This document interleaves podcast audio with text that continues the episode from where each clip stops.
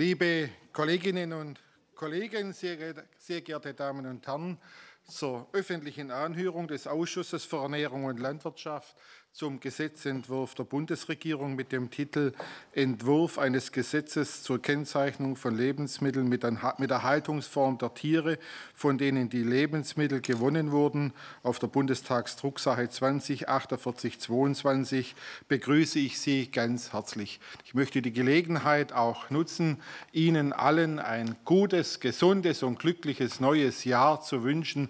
Alles Gute und auf eine gute Zusammenarbeit. Als Vertreterin der Bundesregierung begrüße ich Frau Parlamentarische Staatssekretärin Dr. Ophelia Nick. Liebe Ophelia, dir auch ein ganz herzliches Willkommen. Mit der Einführung der Tierhaltungskennzeichnung des Gesetzes soll für die Verbraucherinnen und Verbraucher auf dem Lebensmittel erkennbar und transparent werden, in welcher Form das Tier gehalten wurde. Mit dem Gesetzentwurf der Bundesregierung, der heute Gegenstand der Anhörung ist, soll in einem ersten Schritt frisches, unverarbeitetes Fleisch von Schweinen gekennzeichnet werden. Künftig sollen in weiteren Schritten verpflichtende Kennzeichnungen auf andere Absatzwege, Produkt- und Tierarten, Rinder, Hühner, Hühner und so ausgeweitet werden. Erreicht werden soll nach dem Willen der Bundesregierung eine möglichst hohe Marktabdeckung von gekennzeichneten Produkten in Deutschland. Der Endverbraucher soll auf diese Weise zwischen Ware unterschiedlicher Haltungsformen wählen können. Das heißt, er soll erkennen können, welche Tierhaltung zum Beispiel über den gesetzlichen Mindeststandard hinausgeht. Es stellen sich viele Fragen beispielsweise zur Wirkung der mit dem Gesetzentwurf beabsichtigten Kennzeichnungspflicht, zur Definition der fünf geplanten Haltungsformen Stall, Stall plus Platz, Frischluftstelle, Auslauf, Freiland und Bio. Auch zur Integration bestehender privatwirtschaftlicher Siegel, wie zum Beispiel das Label Haltungsform oder die Kennzeichnung der Initiative Tierwohl aber auch zur Auskömmlichkeit der Förderung für die landwirtschaftlichen Betriebe bei einer Umstellung auf höhere Haltungsstufen. Kann dieser Gesetzentwurf dem Wunsch der Verbraucherinnen und Verbraucher nachkommen, künftig mit diesen Informationen über das Tierwohl bewusstere Kaufentscheidungen zunächst bei Schweinefleisch treffen zu können? Kann die Wettbewerbsfähigkeit für die deutschen Landwirte gegenüber ausländischen Anbietern auch weiterhin gewährleistet werden? Ist es richtig, wenn Ferkel betäubungslos kastriert aus Betrieben im europäischen Ausland importiert werden und somit ab dem Alter von zehn Wochen das deutsche Tierwohlkennzeichen erhalten können obwohl bei der Ferkelerzeugung nicht einmal die gesetzlichen Standards in Deutschland, wie das mit höheren Anforderungen verbundene Verfahren der chirurgischen Kastration unter Narkose, der Ebermast oder der Immunokastration eingehalten werden müssen. Daher hat der Ausschuss für Ernährung und Landwirtschaft in seiner Sitzung am 14. Dezember 2022 einstimmig entschieden, zum Gesetzentwurf der Bundestagsdrucksache Entschuldigung, zum Gesetzentwurf der Bundesregierung eines Tierhaltungskennzeichnungsgesetzes auf der Bundestag Drucksache 204822 eine öffentliche Anhörung durchzuführen. Wir möchten heute mit acht von den Fraktionen benannten Sachverständigen über diesen Gesetzentwurf der Bundesregierung sprechen. Die Anhörung wird in Präsenz durchgeführt. Den eingeladenen Sachverständigen, denen eine persönliche Anwesenheit in der Sitzung nicht möglich ist, wurde die Möglichkeit der digitalen Zuschaltung in Form eines Webex-Videoformates angeboten. Von dieser Möglichkeit macht ein Sachverständiger Gebrauch. Ich darf zunächst die Sachverständigen begrüßen, die für die heutige öffentliche Anhörung eingeladen worden sind. Als Einzelsachverständige begrüße ich Frau Dr. Nora Hammer, Herrn Dr. Alexander Hinrichs und Herrn Professor Dr. Lars Schrader. Der, Entschuldigung, Dr. Schrader ist digital zugeschaltet. Entschuldigung. Von, der, von Interessensvertretungen und Institutionen begrüße ich für die Arbeitsgemeinschaft Bäuerliche Landwirtschaft den Bundesvorsitzenden Herrn Martin Schulz für den Bund Ökologische Lebensmittelwirtschaft e.V. den geschäftsführenden Vorstand Herrn Peter Röhrig, Für den Deutschen Bauernverband e.V. den Generalsekretär Herrn Bernhard Grüsken und für die Initiative Schweinehaltung Deutschland den Sprecher Herrn Dr. Dirk Hesse. Für den Profi e.V. begrüße ich Frau Anne Hamester. Herzlich willkommen Ihnen allen. Den eingeladenen Sachverständigen wurde die Abgabe einer schriftlichen Stellungnahme zu dem Gesetzentwurf der Bundesregierung ermöglicht. In diesem Zusammenhang wurden die Sachverständigen informiert, dass sie im Vorfeld ihrer mündlichen oder schriftlichen Stellungnahme etwaige finanzielle Interessensverknüpfungen in Bezug auf Gegenstand der Beratungen offenzulegen haben.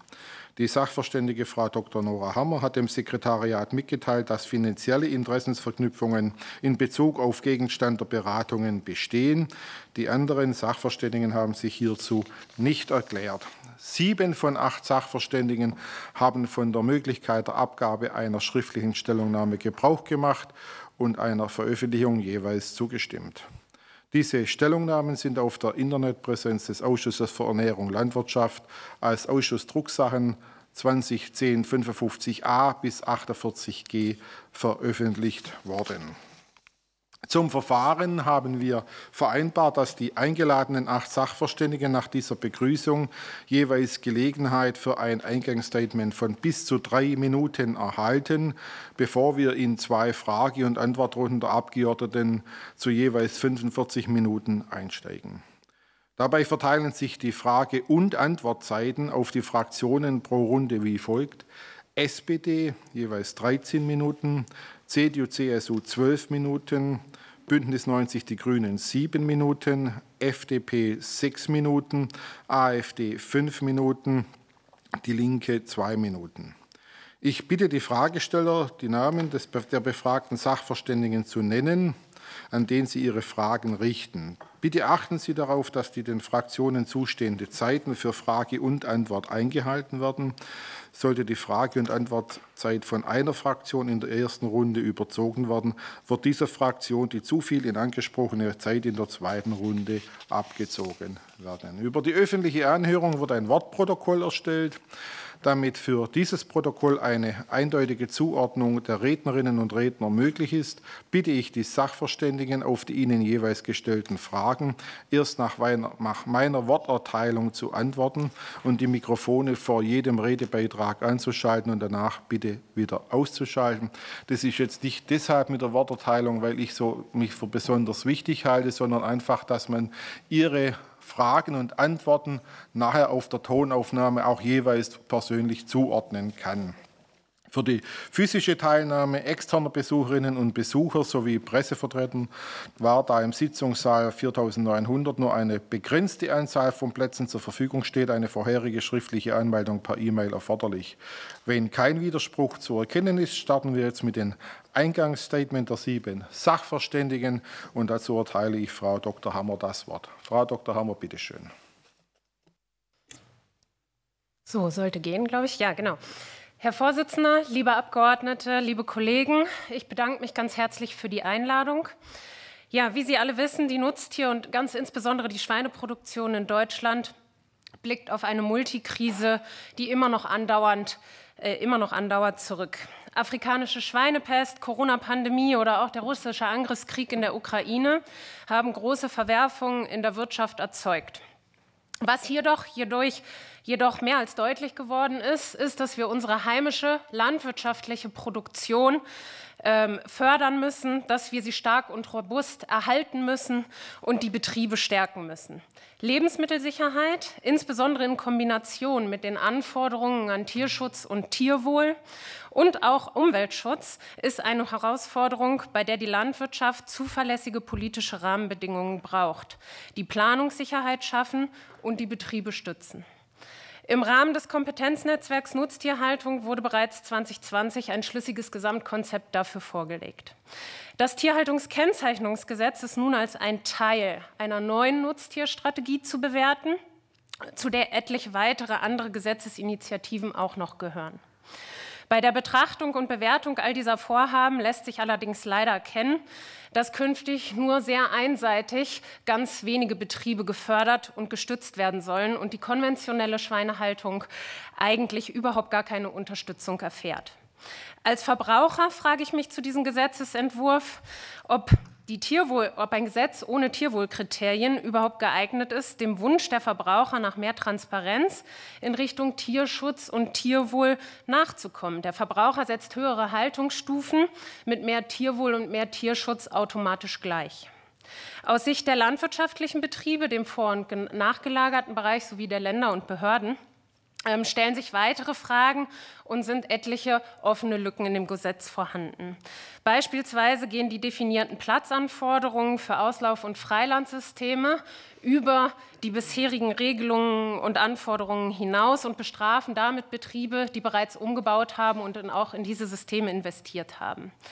Ja, ohne eine parallele Herkunftskennzeichnung wird ganz insbesondere das schwächste Glied unserer Wertschöpfungskette benachteilt, nämlich die stark belastete Ferkelerzeugung. Die Betriebe werden definitiv zur Betriebsaufgabe gezwungen mit diesem Entwurf. Es darf nicht sein, dass im Ausland unter niedrigen Produktionsstandards erzeugte Ferkel in Deutschland gemästet und mit höchsten Haltungsanforderungen dem deutschen Verbraucher in der Theke angeboten werden. Einen weiteren Kritikpunkt sehe ich beim erheblichen bürokratischen Mehraufwand. Hier wird die Verantwortung in die Länder geschoben und auch den Veterinärbehörden zugesprochen, die diese personell und auch strukturell nicht leisten können. Abschließend lässt sich feststellen, dass der Entwurf zum Tierhaltungskennzeichengesetz seine eigenen Ziele nach mehr Transparenz und Glaubwürdigkeit für Verbraucher konterkariert und eigentlich mehr Verwirrung als Klarheit schafft. Vielen Dank und wir fahren fort mit Herrn Dr. Hinrichs. Bitte schön. Vielen Dank, Herr Vorsitzender. Ähm, ich weise zu Beginn darauf hin, dass ich Geschäftsführer sowohl der QS Qualität und Sicherheits GmbH im Prüfsystem für Lebensmittel bin, als auch der Gesellschaft zur Förderung des Tierwohls in der Nutztierhaltung, Kurzform Initiative Tierwohl. Und insofern gibt es sehr wohl auch bei mir eine Verknüpfung oder finanzielle Verknüpfung mit dem Gegenstand des Gesetzesentwurfs. Seit 2012 arbeite ich und insbesondere die Branche an einer Entwicklung für mehr Tierwohl in der Breite der Branche und das eint uns mit den Zielen der Zielsetzung des vorliegenden Gesetzesentwurfs. 2015 haben wir mit großen Anstrengungen, aber auch mit großem Ehrgeiz und Engagement, äh, das heißt in der Branche, die Initiative Tierwohl ins Leben gerufen und auf den Weg gebracht. Die ITW hat sich inzwischen zu einem Erfolgsmodell entwickelt über 13.000 Betriebe mit jährlich 27 Millionen Mastschweinen, 14 Millionen Ferkeln und rund 720 Millionen Hähnchen und Puten nehmen an dem Programm teil. Seit Gründung sind die Betriebe im, im Umfang von 90.000 Audits überprüft worden, ob sie die Kriterien einhalten. Bis Ende dieses Jahres werden rund eine Million Euro in die Tierwohlförderung aus unserem Programm in die Betriebe geflossen sein. 70 Prozent der Verbraucher kennen die Initiative Tierwohl und 90 Prozent von denen erachten sie den Ansatz, das Konzept als gut oder sehr gut. 2019 haben wir die sogenannte Haltungsformkennzeichnung eingeführt. Das ist kein Tierwohlprogramm, sondern das ist ein vierstufiges Einordnungssystem um den Verbraucher klar und transparent zu kommunizieren, welches Tierwohlniveau dieses Produkt hat. Mit über 70 Prozent Bekanntheit ist es inzwischen das bekannteste Kennzeichen für Lebensmittel in Deutschland. Und damit werden anders als in dem Gesetzesentwurf beabsichtigt äh, nicht nur frisches Schweinefleisch gekennzeichnet, sondern auch be- und verarbeitetes, das heißt auch mariniertes und auch die Wurst, ebenso Hähnchen, Puten, Enten, Rind, Kaninchen, Milch und Milcherzeugnisse. Also die Abdeckung ist sehr, sehr groß. Das bedeutet, mit der Initiative Tierwohl haben wir weltweit das größte Tierwohlprogramm geschaffen, das Tierwohl in sehr viele Betriebe reinbringt und zudem auch noch für Verbraucher bezahlbar bleibt. Mit der Haltungsformkennzeichnung haben wir eine Orientierungshilfe etabliert, die weit verbreitet und bekannt ist. Und damit haben wir etwas geschafft, was viele oder wo viele Länder auf der Welt uns beneiden.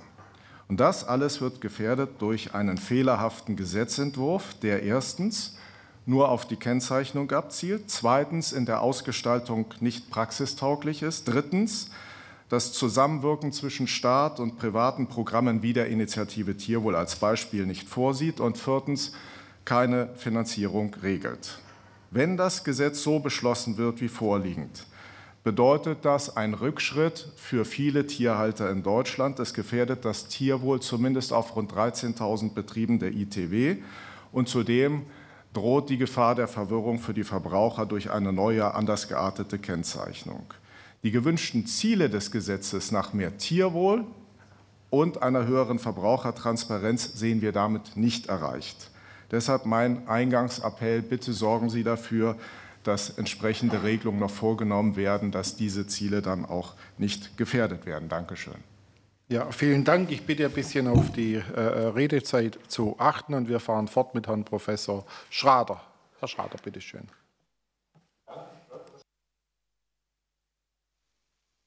Verstehen Sie mich? Gut.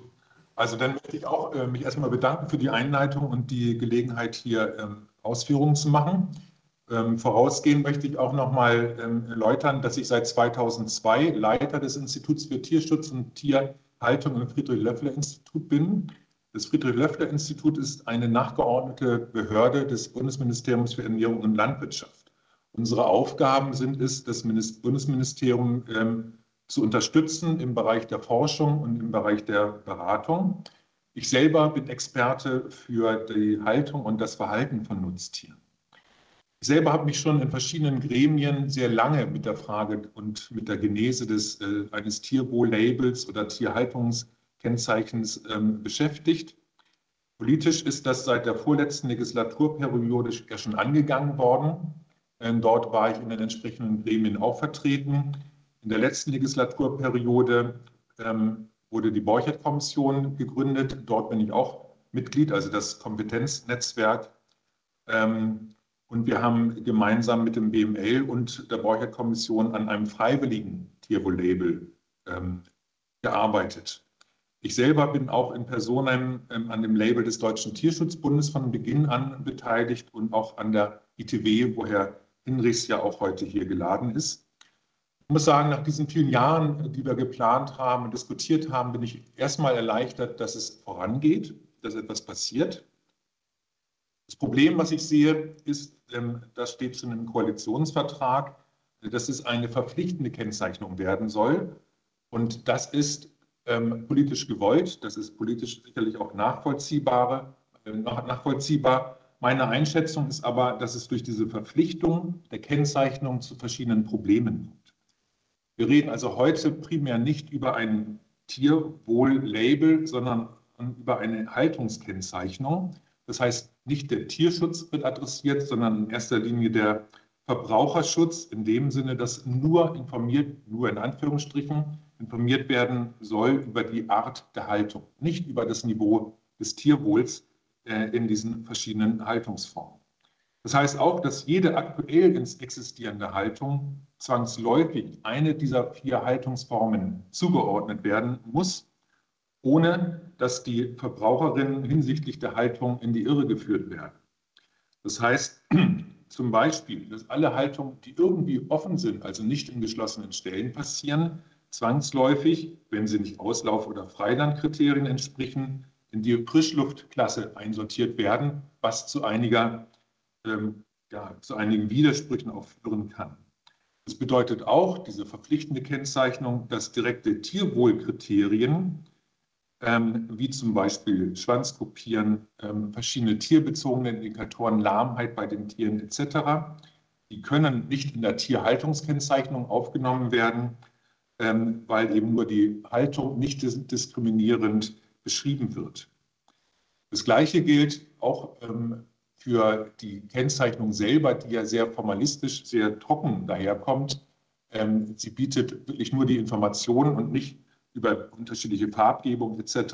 eine Orientierung hinsichtlich des Tierwohls, weil eben das Tierhaltungskennzeichen, weil es verpflichtend ist, auch diese Orientierung nicht geben darf. Ich persönlich, damit komme ich zum Ende, hätte mir eine freiwillige Kennzeichnung gewünscht, weil diese sehr viel mehr Spielräume gelassen hätte, hinsichtlich Tierwohlkriterien. Man muss sehen, und das werden wir heute sicherlich auch diskutieren, ob die Förderprogramme hier äh, zum Teil dann das ergänzen können. Schönen Dank. Vielen Dank, Herr Professor Schrader. Ich weise einfach noch mal darauf hin, ein bisschen auf die Uhrzeit zu achten, dass wir unseren gesamtzeitlichen Rahmen nicht sprengen. Und wir fahren fort mit der Arbeitsgemeinschaft Bäuerliche Landwirtschaft. Herr Schulz, bitteschön. Ja, auch von meiner Seite äh, vielen Dank, dass wir, äh, äh, dass wir zu dem Gesetzentwurf hier Stellung nehmen äh, können. Äh, ja, äh, ich selber bin eigentlich hauptberuflich Landwirt äh, bewirtschafteten Betrieb im Wendland mit 200 Hektar und 850 Mastschweinen für das Neulandprogramm. Von da habe ich natürlich auch äh, einen gewissen Interessenskonflikt, weil ich äh, Interesse daran habe, dass der Markt für Fleisch aus artgerechter Tierhaltung größer wird und mehr Betriebe davon profitieren können. Ähm, als ABL vertreten wir oder äh, streiten wir seit äh, 35 Jahren für eine Veränderung der Tierhaltung. Das ist auch ein Grund gewesen, warum wir vor 35 Jahren das Neuland-Programm mitgegründet haben, äh, weil der Staat damals nicht äh, in die Verantwortung gegangen, hat, äh, gegangen ist und hat das versucht zu regeln. Also haben wir versucht, mit mehreren Verbänden Richtlinien zu entwickeln, wie man eine landwirtschaftliche Nutztierhaltung äh, auf Betrieben, auf landwirtschaftlichen Betrieben etablieren kann und dazu den Bäuerinnen und Bauern eine Perspektive bieten kann. Das ist uns gelungen, aber wir sind leider nie aus, dem, äh, aus der Marktnische herausgekommen, genauso wie andere Programme, äh, die es am Markt gibt, genauso wie im Prinzip der Biobereich auch nicht aus der Nische herausgekommen ist und wir es nicht geschafft haben, eine gesellschaftlich akzeptierte äh, Tierhaltung ähm, äh, flächendeckend äh, umzusetzen. Ähm, ich habe folgende Anmerkung zu dem äh, Gesetzestext. Äh, versuche das jetzt mal ein bisschen konkreter zu machen. Aus unserer Sicht ist es ein großer Fehler, die Ferkelerzeugung aus der äh, äh die Ferkelerzeugung ähm, nicht mit einzubeziehen in der Haltungskennzeichnung, weil wir in dem Moment nur 60 Prozent des Tierlebens abbilden und ähm, ja, gerade die Ferkelerzeugung ist in Deutschland geschunden, das brauche ich, glaube ich, hier keinem äh, erzählen. Und wir haben ähm, die Problematik, dass wir im Prinzip in der Ferkelerzeugung relativ viel übers Ordnungsrecht regeln. Sei es die äh, betäubungslose Ferkelkas äh, die, äh, die Ferkelkastration unter Betäubung, die, ähm, die Veränderung äh, Kastenstände, freies Abferkeln. Das alles kommt auf Ferkelerzeuger zu oder ist schon da. Ähm, und wir, wir, sagen ihnen aber, ja, bei einer Haltungskennzeichnung sollst du nicht berücksichtigt werden. Und ich, das äh, führt auf den Betrieben aus meiner Sicht zu Verzweiflung und sie haben wirklich den Eindruck, äh, sie sind nicht gewollt. Ähm, Anmerkung zur Haltungskennzeichnung in der Stufe 3. Ähm, wie in allen Haltungsstufen ähm, fehlen aus unserer Sicht in, in, den, in den, Haltungsstufen äh, mehr Tierwohlkriterien. Äh, insbesondere in der Stufe 3 fehlen uns hier äh, eingestreute Liegeflächen. Ähm, die auch ähm, äh, äh, die in, in, in, der Größe auch definiert werden müssen. Und äh, es gibt die Möglichkeit in der Stufe 3, äh, das auch über den Auslauf zu realisieren. Und das, ähm, dieser Auslauf sollte in Größe und Beschaffenheit ähm, ähm ja, definiert sein. Und diese Ausläufe sollten auch eingestreut werden, ähm, damit, äh, ähm, damit man die Emissionsvorgaben einhält. Mehr dann in, der, in den Nachfragen. Vielen Dank. Und jetzt kommt der Bund Ökologische Lebensmittelwirtschaft. Herr Röhrig, bitteschön. Ja, sehr geehrter Herr Vorsitzender, sehr geehrte Abgeordnete, Frau Staatssekretärin, vielen Dank für die Einladung, zu diesem sehr, sehr wichtigen Gesetzgebungsverfahren hier sprechen zu dürfen.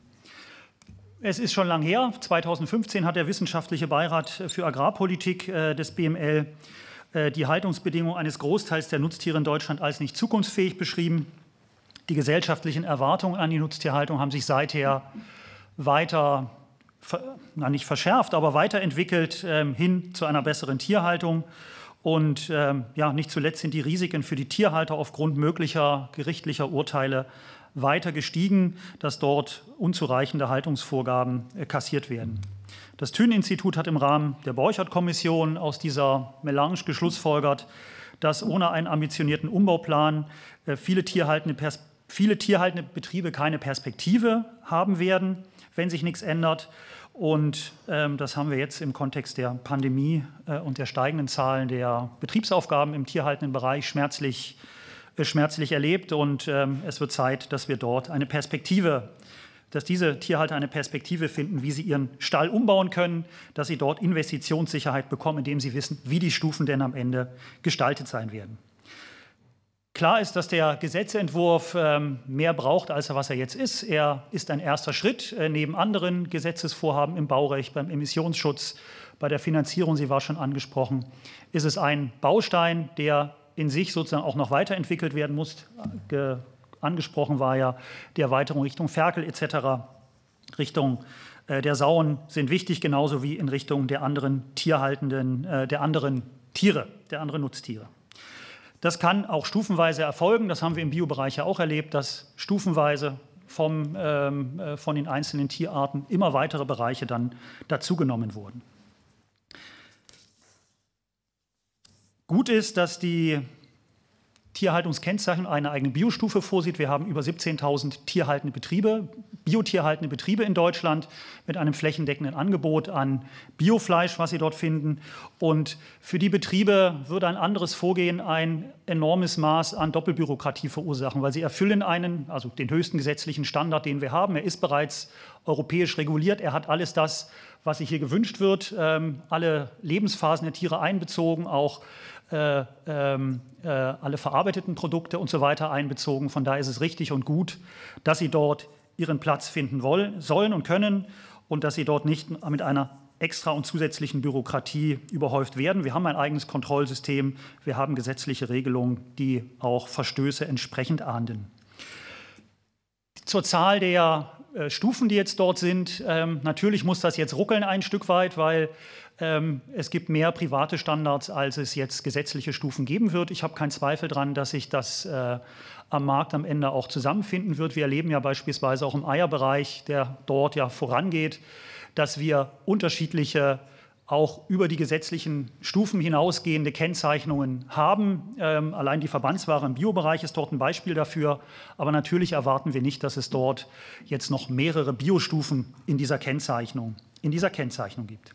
Ein letztes noch ähm, gut auch, dass es klar als Haltungskennzeichnung beschrieben ist.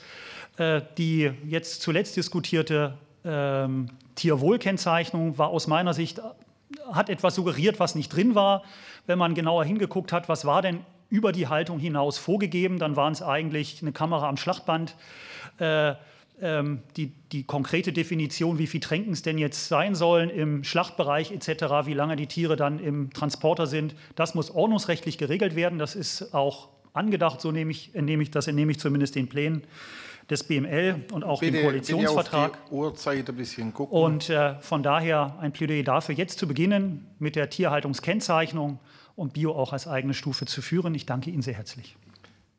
Vielen Dank. Es gibt ja auch nachher in der Diskussion, in der Frage- und Antwortrunde noch die Möglichkeit, auf einzelne Dinge einzugehen. Wir fahren fort mit dem Deutschen Bauernverband. Herr Grüsken, bitteschön. Vielen Dank, Herr Vorsitzender, meine Damen und Herren, sehr geehrte Abgeordnete, Frau Staatssekretärin. Vielen Dank für die Gelegenheit, hier äh, zu diesem wichtigen Baustein von Umbau und Weiterentwicklung in der Tierhaltung Position beziehen zu können. Dieses Thema treibt uns um und nicht erst seit 2015, sondern auch, ein, äh, auch in den Jahren davor.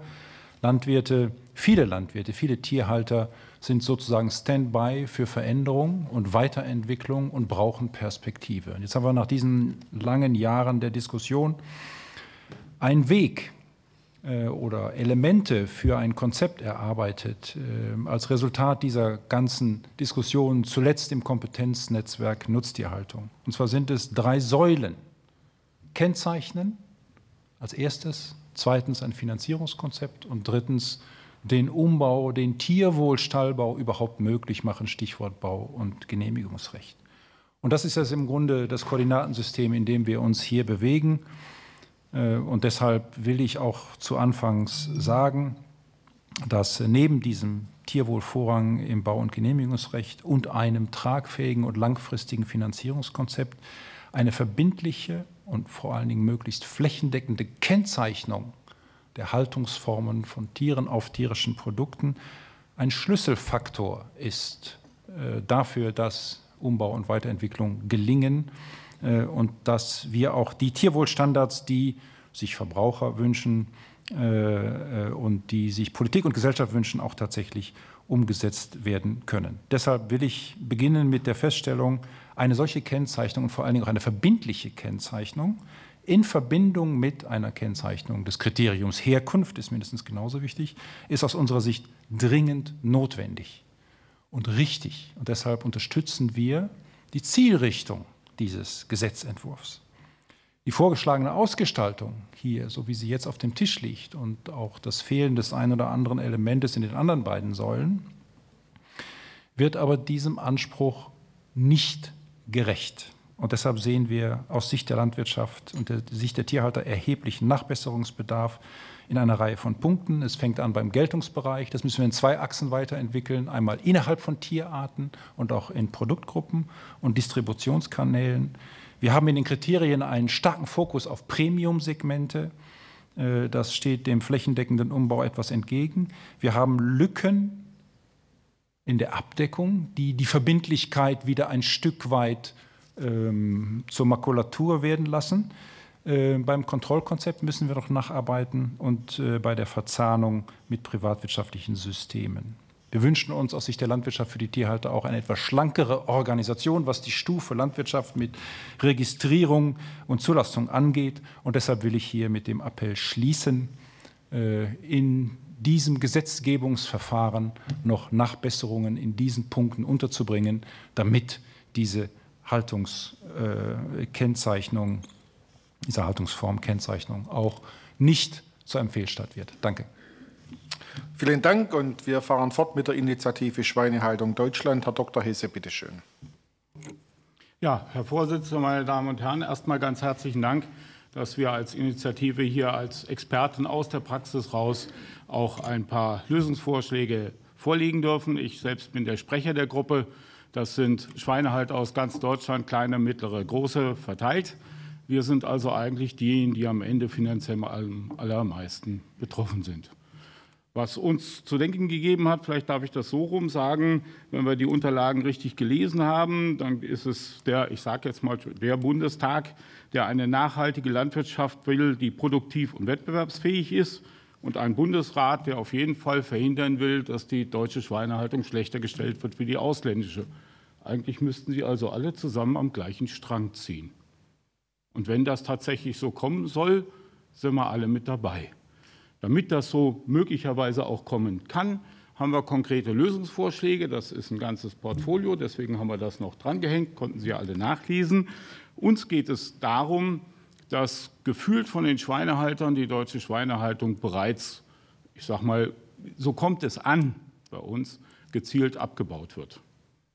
Das kommt schlimm bei den Menschen an, bitte das zu bedenken. Wobei wir eben, wir haben ein paar Zahlen auch äh, unterlegt dazu, wobei vielleicht mal bedacht werden könnte, sehr oft wird Tierwohl betrachtet, als dass es den Tieren besser geht, wenn sie naturnäher gehalten werden. Ich habe 14 Jahre Angehörige der Bundesforschungsanstalt für Landwirtschaft, habe Tierschutzforschung gemacht, Tierverhalten, Wahlversuche. Man kann Schweine befragen, auch andere Tiere, was sie denn lieber haben. Das geht. Und dann haben wir zum Beispiel auch in der Praxis eine Reihe von Beispielen, wir haben Ihnen das zur Verfügung gestellt, wo es am Ende tatsächlich dem Tier und oder auch der Umwelt so viel besser geht, dass uns die Tiere das zum Beispiel danken. Zum Beispiel doch noch durch noch mehr Tiergesundheit. Das heißt, wir brauchen zum Beispiel nicht unbedingt Forderungen, die für unsere Verbraucher das Produkt vom Fleisch noch teurer machen, sondern es gibt auch Möglichkeiten, was fürs Tier und die Umwelt zu machen, wo dann nochmal wir was vom Tier zurückkriegen oder auch Energiekosten sparen können. Wir haben Ihnen konkrete Vorschläge dazu gemacht. Vielleicht mal in der Richtung darüber nachdenken, aber bitte vor allen Dingen das aufgreifen, dass wir in Deutschland eine Schweinehaltung behalten denn zumindest nach den Umfrageergebnissen, die wir so kennen, möchten, ich sage jetzt mal vorsichtig, eine ganze Menge von Deutschen die Möglichkeit haben, auch weiterhin deutsches Schweinefleisch essen zu können. Bitte tun Sie da was in der Richtung zu. Auch dazu haben wir in den Unterlagen ein paar Vorschläge gemacht. Das sind eine ganze Reihe von Vorschlägen. Vielleicht hat man ja irgendwann mal die Gelegenheit, dass wir die mal konkret vorstellen dürfen. Ich darf Ihnen auch anbieten. Wir haben entweder eine Reihe von Betrieben, die Sie gerne persönlich besichtigen können, Oder wir nennen das Stall in die Stadt. Wir haben auch mehrere Schweinehalter, die per WLAN in ihrem Stall rumlaufen können. Dann können wir das per Videoschalte machen. Niemand muss aus Berlin rausfahren. Und ich kann Ihnen garantieren, Sie können jedem Schweinehalter sagen, in welche Ecke er die Kamera halten soll. Sie kriegen nichts verborgen und nichts, was Sie nicht sehen können. Vielleicht können wir da weiterhelfen. Das war es dann auch schon. Also wir haben konkrete Lösungsvorschläge. Wir können auch gerne ins Detail gehen. Nochmals vielen Dank, dass wir dabei sein dürfen. Vielen Dank. Und äh, den Abschluss in der Runde macht Profi e.V. Frau Hamester, bitteschön. Ja, sehr geehrter Vorsitzender, liebe Abgeordnete, vielen Dank für die Möglichkeit, im Namen von Profi, Deutschlands ältestem Fachverband für Nutztierschutz, die tierschutzfachliche Bewertung und auch die notwendigen Änderungsforderungen am Gesetz vorstellen zu dürfen. Auch Profi ähm, setzt sich seit langem für eine verpflichtende Kennzeichnung tierischer Produkte ein und setzt sich aufgrund dieses bedeutungsvollen Vorhabens jetzt nun seit knapp einem Jahr wirklich konstruktiv und fachlich intensiv ähm, bringt sich in die Erarbeitung dieses Kennzeichnungsgesetzes ein. Dieser Gesetzentwurf enttäuscht uns leider. Denn statt Transparenz und Orientierung über die Tierhaltungsbedingungen von Schweinen wirklich zu verbessern, werden genau gegenteilige Effekte dadurch erzielt. Nicht werden Verbraucherinnen durch die tatsächlich angelegte Struktur und durch die Kriterien verwirrt, sondern gar getäuscht. Und statt Anreize für eben die Verbesserung, die wirklich deutliche Verbesserung von Haltungssystemen ähm, hervorzurufen, werden tierschutzwidrige Haltungsformen durch die aktuell angedachte Struktur zementiert und der Ausbau von wirklich artgemäßen Haltungsformen verhindert. Profil fordert daher ganz grundlegende Anpassungen im Gesetzvorhaben. Zwei möchte ich kurz pointieren, alle anderen sind ja der Ihnen zugesandten Stellungnahme zu entnehmen. Profi fordert, Stall plus Platz nicht als Stufe oberhalb des Standards einzuführen und fordert anstelle von Stall plus Platz die Stufe Frischluftstall einzuführen. Die Kriterien von Stall plus Platz, nämlich 20 Prozent mehr Platz, das sind gerade mal 0,15 Quadratmeter mehr Platz für ein ausgewachsenes Mastschwein und eben eine Auswahl an Strukturelementen, sind wenn überhaupt der Anfang eines tierschutzgerechten Mindeststandards und gehören wirklich in keine höhere Haltungsstufe, insbesondere eines staatlichen Kennzeichens. Also Profi fordert anstelle von Stall plus Platz den ausgestalteten Frischluftstall als Stufe oberhalb des Standards einzuführen. Dann neben, diesen, neben dieser wirklich grundlegenden Anpassung in Bezug auf tierschutzwidrige Standards müssen genauso Anpassungen vorgenommen werden, um wirklich tierschützende und vor allem artgemäße Haltungsbedingungen zu fördern und nicht zu verhindern. Hier ist in erster Linie die fehlende eigene Stufe für die Freilandhaltung zu nennen. Die Freilandhaltung von Schweinen eben als einzig wirklich artgemäßes Haltungsverfahren, wo sie wühlen und suhlen können im Naturboden, wird im aktuellen Gesetzentwurf im Auslauf Schrägstrich Freiland oder auch Bio untergeordnet und kann damit von Verbraucherinnen und Verbrauchern nicht gesondert gewählt und damit gefördert werden. Damit führt dieser für dieser, diese fehlende Stufe wirklich dazu, dass das einzig wirklich artgemäße Haltungsverfahren durch, die, durch der Gesetz, durch die Tierhaltungskennzeichnung verhindert und nicht gefördert wird. Zweiter wichtigste fehlende Kriterium ist ähm, der fehlende, das fehlende Einstreu, also fehlende eingestreute Liegebereiche. Da kann ich mich der ABL anschließen in allen höheren Stufen, damit das gegenseitige Schwanzbeißen ausgeschlossen werden kann. Hier freue ich mich insbesondere über den Vorstoß der SPD, die sich genau eben für die Freilandhaltung und für Stroh einsetzt. Ich möchte damit abschließen, wirklich sich für grundlegende Anpassungen auch deshalb im Kennzeichengesetz einzusetzen, weil die Stufen als Grundlage dienen werden für privilegierte Baugenehmigungen und für finanzielle Förderung. Und dieses Kennzeichengesetz ist wirklich als Grundstein für den, für den Umbau der Tierhaltung unbedingt wirklich untragbar und muss deshalb grundlegend angepasst werden. Vielen Dank. Ja, vielen Dank und wir kommen jetzt zur ersten von zwei Fragerunden und es beginnt die Fraktion der SPD. Stehen 13 Minuten für Frage und Antwort zur Verfügung. Wer macht den Anfang? Frau Licina Bode, bitteschön. Licina, SPD-Bundestagsfraktion. Ich darf Sie auch ganz herzlich alle begrüßen und bedanke mich für die eingegangenen Stellungnahmen.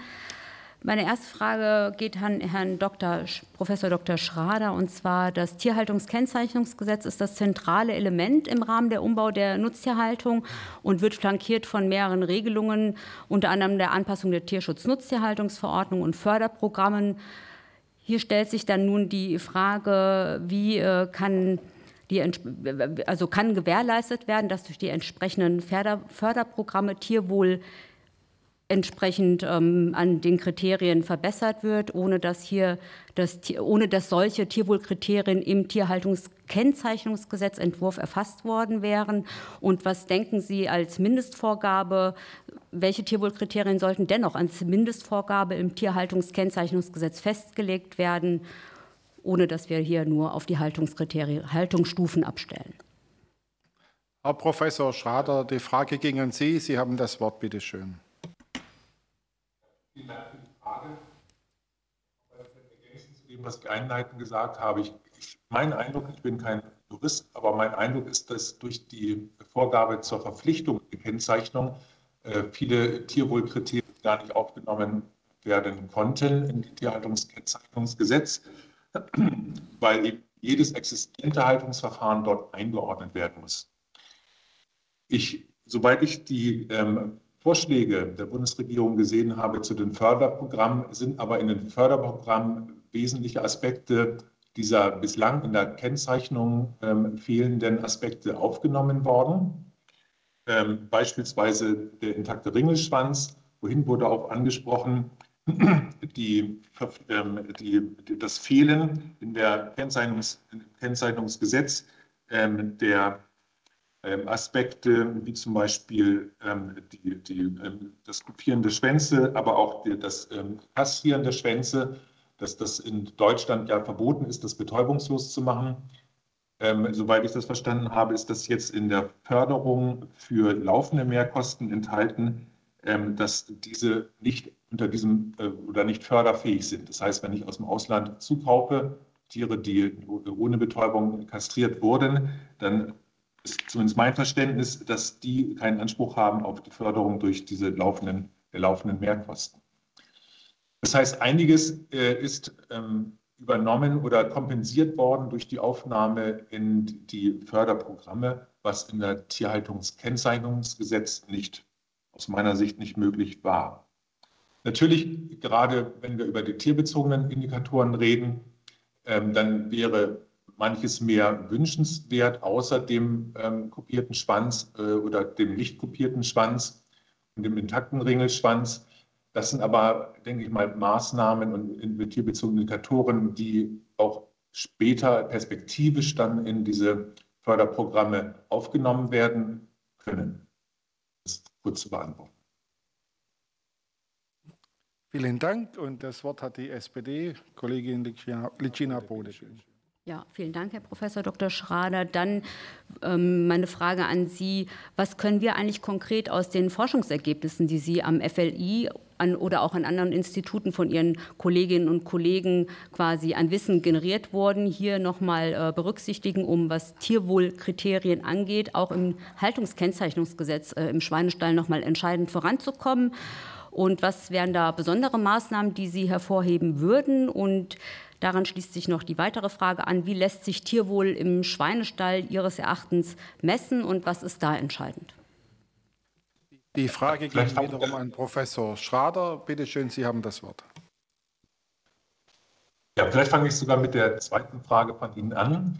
Wie lässt sich Tierwohl messen? Weil daraus ergibt sich dann äh, vielleicht auch äh, ein Teil der Antwort auf die erste Frage. Tierwohl lässt sich eigentlich nur ähm, messen an mit diesen tierbezogenen Indikatoren. Das heißt, es wäre das Vorhandensein eines intakten Ringelschwanzes, das wäre das äh, Fehlen, das weitgehende Fehlen von Lahmheiten, das wären ähm, intakte Haut, also keine, keine Schäden an der Haut. Das sind alles tierbezogene Indikatoren, mit denen ich das Tierwohl direkt am Tier erfassen kann. Was wir hier in der Tierhaltungskennzeichnung kennzeichnen, in erster Linie fachlich gesehen eigentlich gar nichts mit Tierwohl zu tun, sondern mit Tierschutz. Mit der Frage, was tue ich, damit es den Tieren möglichst gut geht. Da geht es um äh, Platzangebot, äh, Zugang zur Frischluft etc. Das sind bauliche, technische äh, äh, Kriterien, um ein hohes Tierwohl am Ende zu erreichen. Wir wissen aber auch, dass sehr viel abhängig ist vom Management, also der Tierhalter mit seinen Tieren umgibt, ob er zum Beispiel, wenn er feststellt, es ist kühl im, im Stall, ob er dann Einstreu gibt, Im Sommer sollte er die Einstreu stark reduzieren, weil Schweine schlecht Wärme abgeben können. Ähm, das Gesundheitsmanagement, die Prophylaxe ist wichtig. Das sind alles weiche Kriterien, sage ich mal, die das Management abdecken und die aber ebenso starke Auswirkungen haben auf das Tierwohl wie die Haltung oder die Haltungsform selber. Und deswegen nochmal mein Plädoyer. Ich glaube nicht, dass man das in der Tierhaltungskennzeichnung implementieren kann, aber in den Förderprogrammen perspektivisch noch stärker diese tierbezogenen Indikatoren zu implementieren, weil die das eigentliche Instrument sind, um Tierwohl tatsächlich auch transparent zu erfassen und auch gegenüber der Öffentlichkeit darstellen zu können. So, das Wort hat die SPD, Kollegin Likina. Ja, bitte schön. Dann äh, eine Frage an Herrn Schulz von der Arbeitsgemeinschaft Bäuerliche Landwirtschaft. Ähm, wie bewerten Sie den Gesetzesentwurf und insbesondere die vorgeschlagenen Abgrenzungen zwischen den verschiedenen Haltungsstufen untereinander? Und wie können sich insoweit die gängigen Stallsysteme einordnen, vor allem dann die hierzu neu gebauten Tierwohl- oder tierhaltungsgerechteren Ställe? Vielen Dank. Die Frage ging an die Arbeitsgemeinschaft Bäuerliche Landwirtschaft. Herr Schulz, bitte schön. Sie haben das Wort. Hm. Also die Abgrenzung untereinander ist äh, aus unserer Sicht noch ähm, äh, stark verbesserungsbedürftig, ähm, gerade was die, äh, die ersten vier Stufen angeht. Äh, das habe ich eingangs erwähnt, dass da aus unserer Sicht zu wenig äh, Tierwohl drin ist. Also äh, ich habe gesagt, dass in den, auf jeden Fall in der Stufe 3 und in der Stufe 4 Stroheinstreu äh, äh, mit gefordert werden muss, äh, damit die Tiere auch äh, mit äh, unkopierten Spensen gehalten werden. Und Stroheinstreu ist einfach auch äh, wichtig fürs Tierwohl, weil sie auf weichen Flächen liegen. Das kann ich als Praktiker einfach bestätigen. was die Abgrenzung angeht, ähm, nicht die Abgrenzung angeht, wie sich die ähm, bestehenden Tierhaltungen in diesen, ähm, in diesen Kennzeichnungsstufen wiederfinden, finde ich äh, aus meiner Sicht auch ein bisschen schwierig, weil ähm, wir haben auf der einen Seite in der Stufe 5 äh, eine eigene Biostufe mit einer faktischen Systemanerkennung äh, der EU-Bio-Verordnung. Und äh, für die Betriebe, die sich aber im konventionellen Bereich auf den Weg gemacht haben, sei es Neuland, sei es das Tierschutzlabel des Deutschen Tierschutzbundes, sei es äh, ähm, die Initiative Tierwohl, ähm, es sind ja viele, die sich in den letzten äh, ja, Jahrzehnten auf den Weg gemacht haben die finden sich doch in den Stufen sehr schwierig wieder und äh, laufen aus unserer Sicht schon Gefahr, äh, da unter die Räder kommen zu, äh, äh zu kommen. Also da wäre es äh, aus unserer Sicht schon sehr äh, gut gewesen, ähm, auf die bestehenden Programme einzugehen und ähm, denen auch einen gewissen Bestandesschutz zu garantieren. So, und das Wort hat wiederum die SPD-Kollegin Licina Bode. Mhm, vielen Dank. Ich komme noch mal zurück auf Sie, Herr Professor Dr. Schrader, ähm, im Hinblick auf die Forschungsergebnisse, wenn Sie hier noch mal konkret werden können, was, äh, was für, ich sage jetzt mal, was für Schwerpunkte sich da ergeben haben. Und dann im zweiten Teil noch äh, die Frage, wie sieht das aus mit dem Gesetzesentwurf? Wir wollen ja dann zeitnah und zukünftig noch weitere Tierarten erfassen und in diesen mit aufnehmen halten Sie den grundsätzlich dann auch, ich sage jetzt mal vom bisherigen Aufbau, dann auch geeignet, auch inhaltlich? Danke sehr. So, die Frage ging an Herrn Professor Schrader. Herr Schrader, Sie haben das Wort. Ja, schönen Dank nochmal. Also die Forschungsergebnisse natürlich nicht nur von uns, sondern international auch ähm, von, aus vielen Jahren zeigen, dass Schweine eine möglichst strukturierte Haltungsumgebung haben möchten dass sie zwischen verschiedenen Funktionsbereichen wählen können möchten, also einem Liegebereich, der möglichst weit weg ist vom Kotbereich, ein Bereich, wo sie sich sozial äh, miteinander äh, auseinandersetzen können. Schweine sind, verbringen einen Großteil ihres Tages in der Natur mit Nahrungssuche. Deswegen sind Wühlareale oder auch Einstreubereiche für die Tiere sehr wichtig, weil das ein sehr hochmotiviertes Verhalten ist. Ähm, wissen natürlich auch, dass sogenannte nicht kurative Eingriffe äh, Schmerzen bei den, Schäden, äh, bei den Schweinen verursachen, nicht nur aktuell während des Eingriffes, sondern auch später. Das heißt, ein möglichst weitgehender Verzicht auf nicht, kurative, äh, nicht kurative Eingriffe ist äh, wichtig im Hinblick auf den Tierschutz. Ähm, für diese Strukturierung der Buchten in Liegebereiche etc., dafür braucht es dann tatsächlich auch mehr Platz. Das ist in den Stufen auch jetzt oder bildet sich in den Stufen halbwegs auch ab. Platz an sich ist kein Selbstzweck, sondern Platz wird gebraucht, damit die Tiere ähm, die verschiedenen Funktionsbereiche auch nutzen können. Und nochmal der Hinweis, Struktur, Platz äh, ist nicht alles, sondern das Management ist wichtig und die, den, die Qualität des Managements erkenne ich an den Tieren selbst, wiederum an den tierbezogenen Indikatoren, wo aus meiner Sicht zumindest perspektivisch dann auch nachgebessert werden sollte, zumindest in den Kriterien für die Förderung. Die zweite äh, Frage bezog sich auf ähm, die Systematik der Haltungsformen. Systematik wird vermutlich bei den anderen ähm, Tierarten etwas anders sein, weil wir äh, sowohl im Geflügelbereich als auch im Rinderbereich sehr wohl in Deutschland auch häufig die Freilandhaltung oder Weidehaltung haben. Die ist bei Schweinen in Deutschland so gut wie nicht vorhanden. Ähm, von daher könnte man natürlich, wenn man das sehr konsistent machen wollte, die Systematik auch für die Schweine, ist ja eben auch vorgeschlagen worden, die Freilandhaltung einfügen, müsste dann aber vermutlich damit leben, dass das eine Haltungsform ist, wo sehr wenig Produkte angeboten werden. Hinzu kommt, ähm, dass ja auch in der ökologischen Schweinehaltung Auslauf und Freiland gleichgesetzt wird.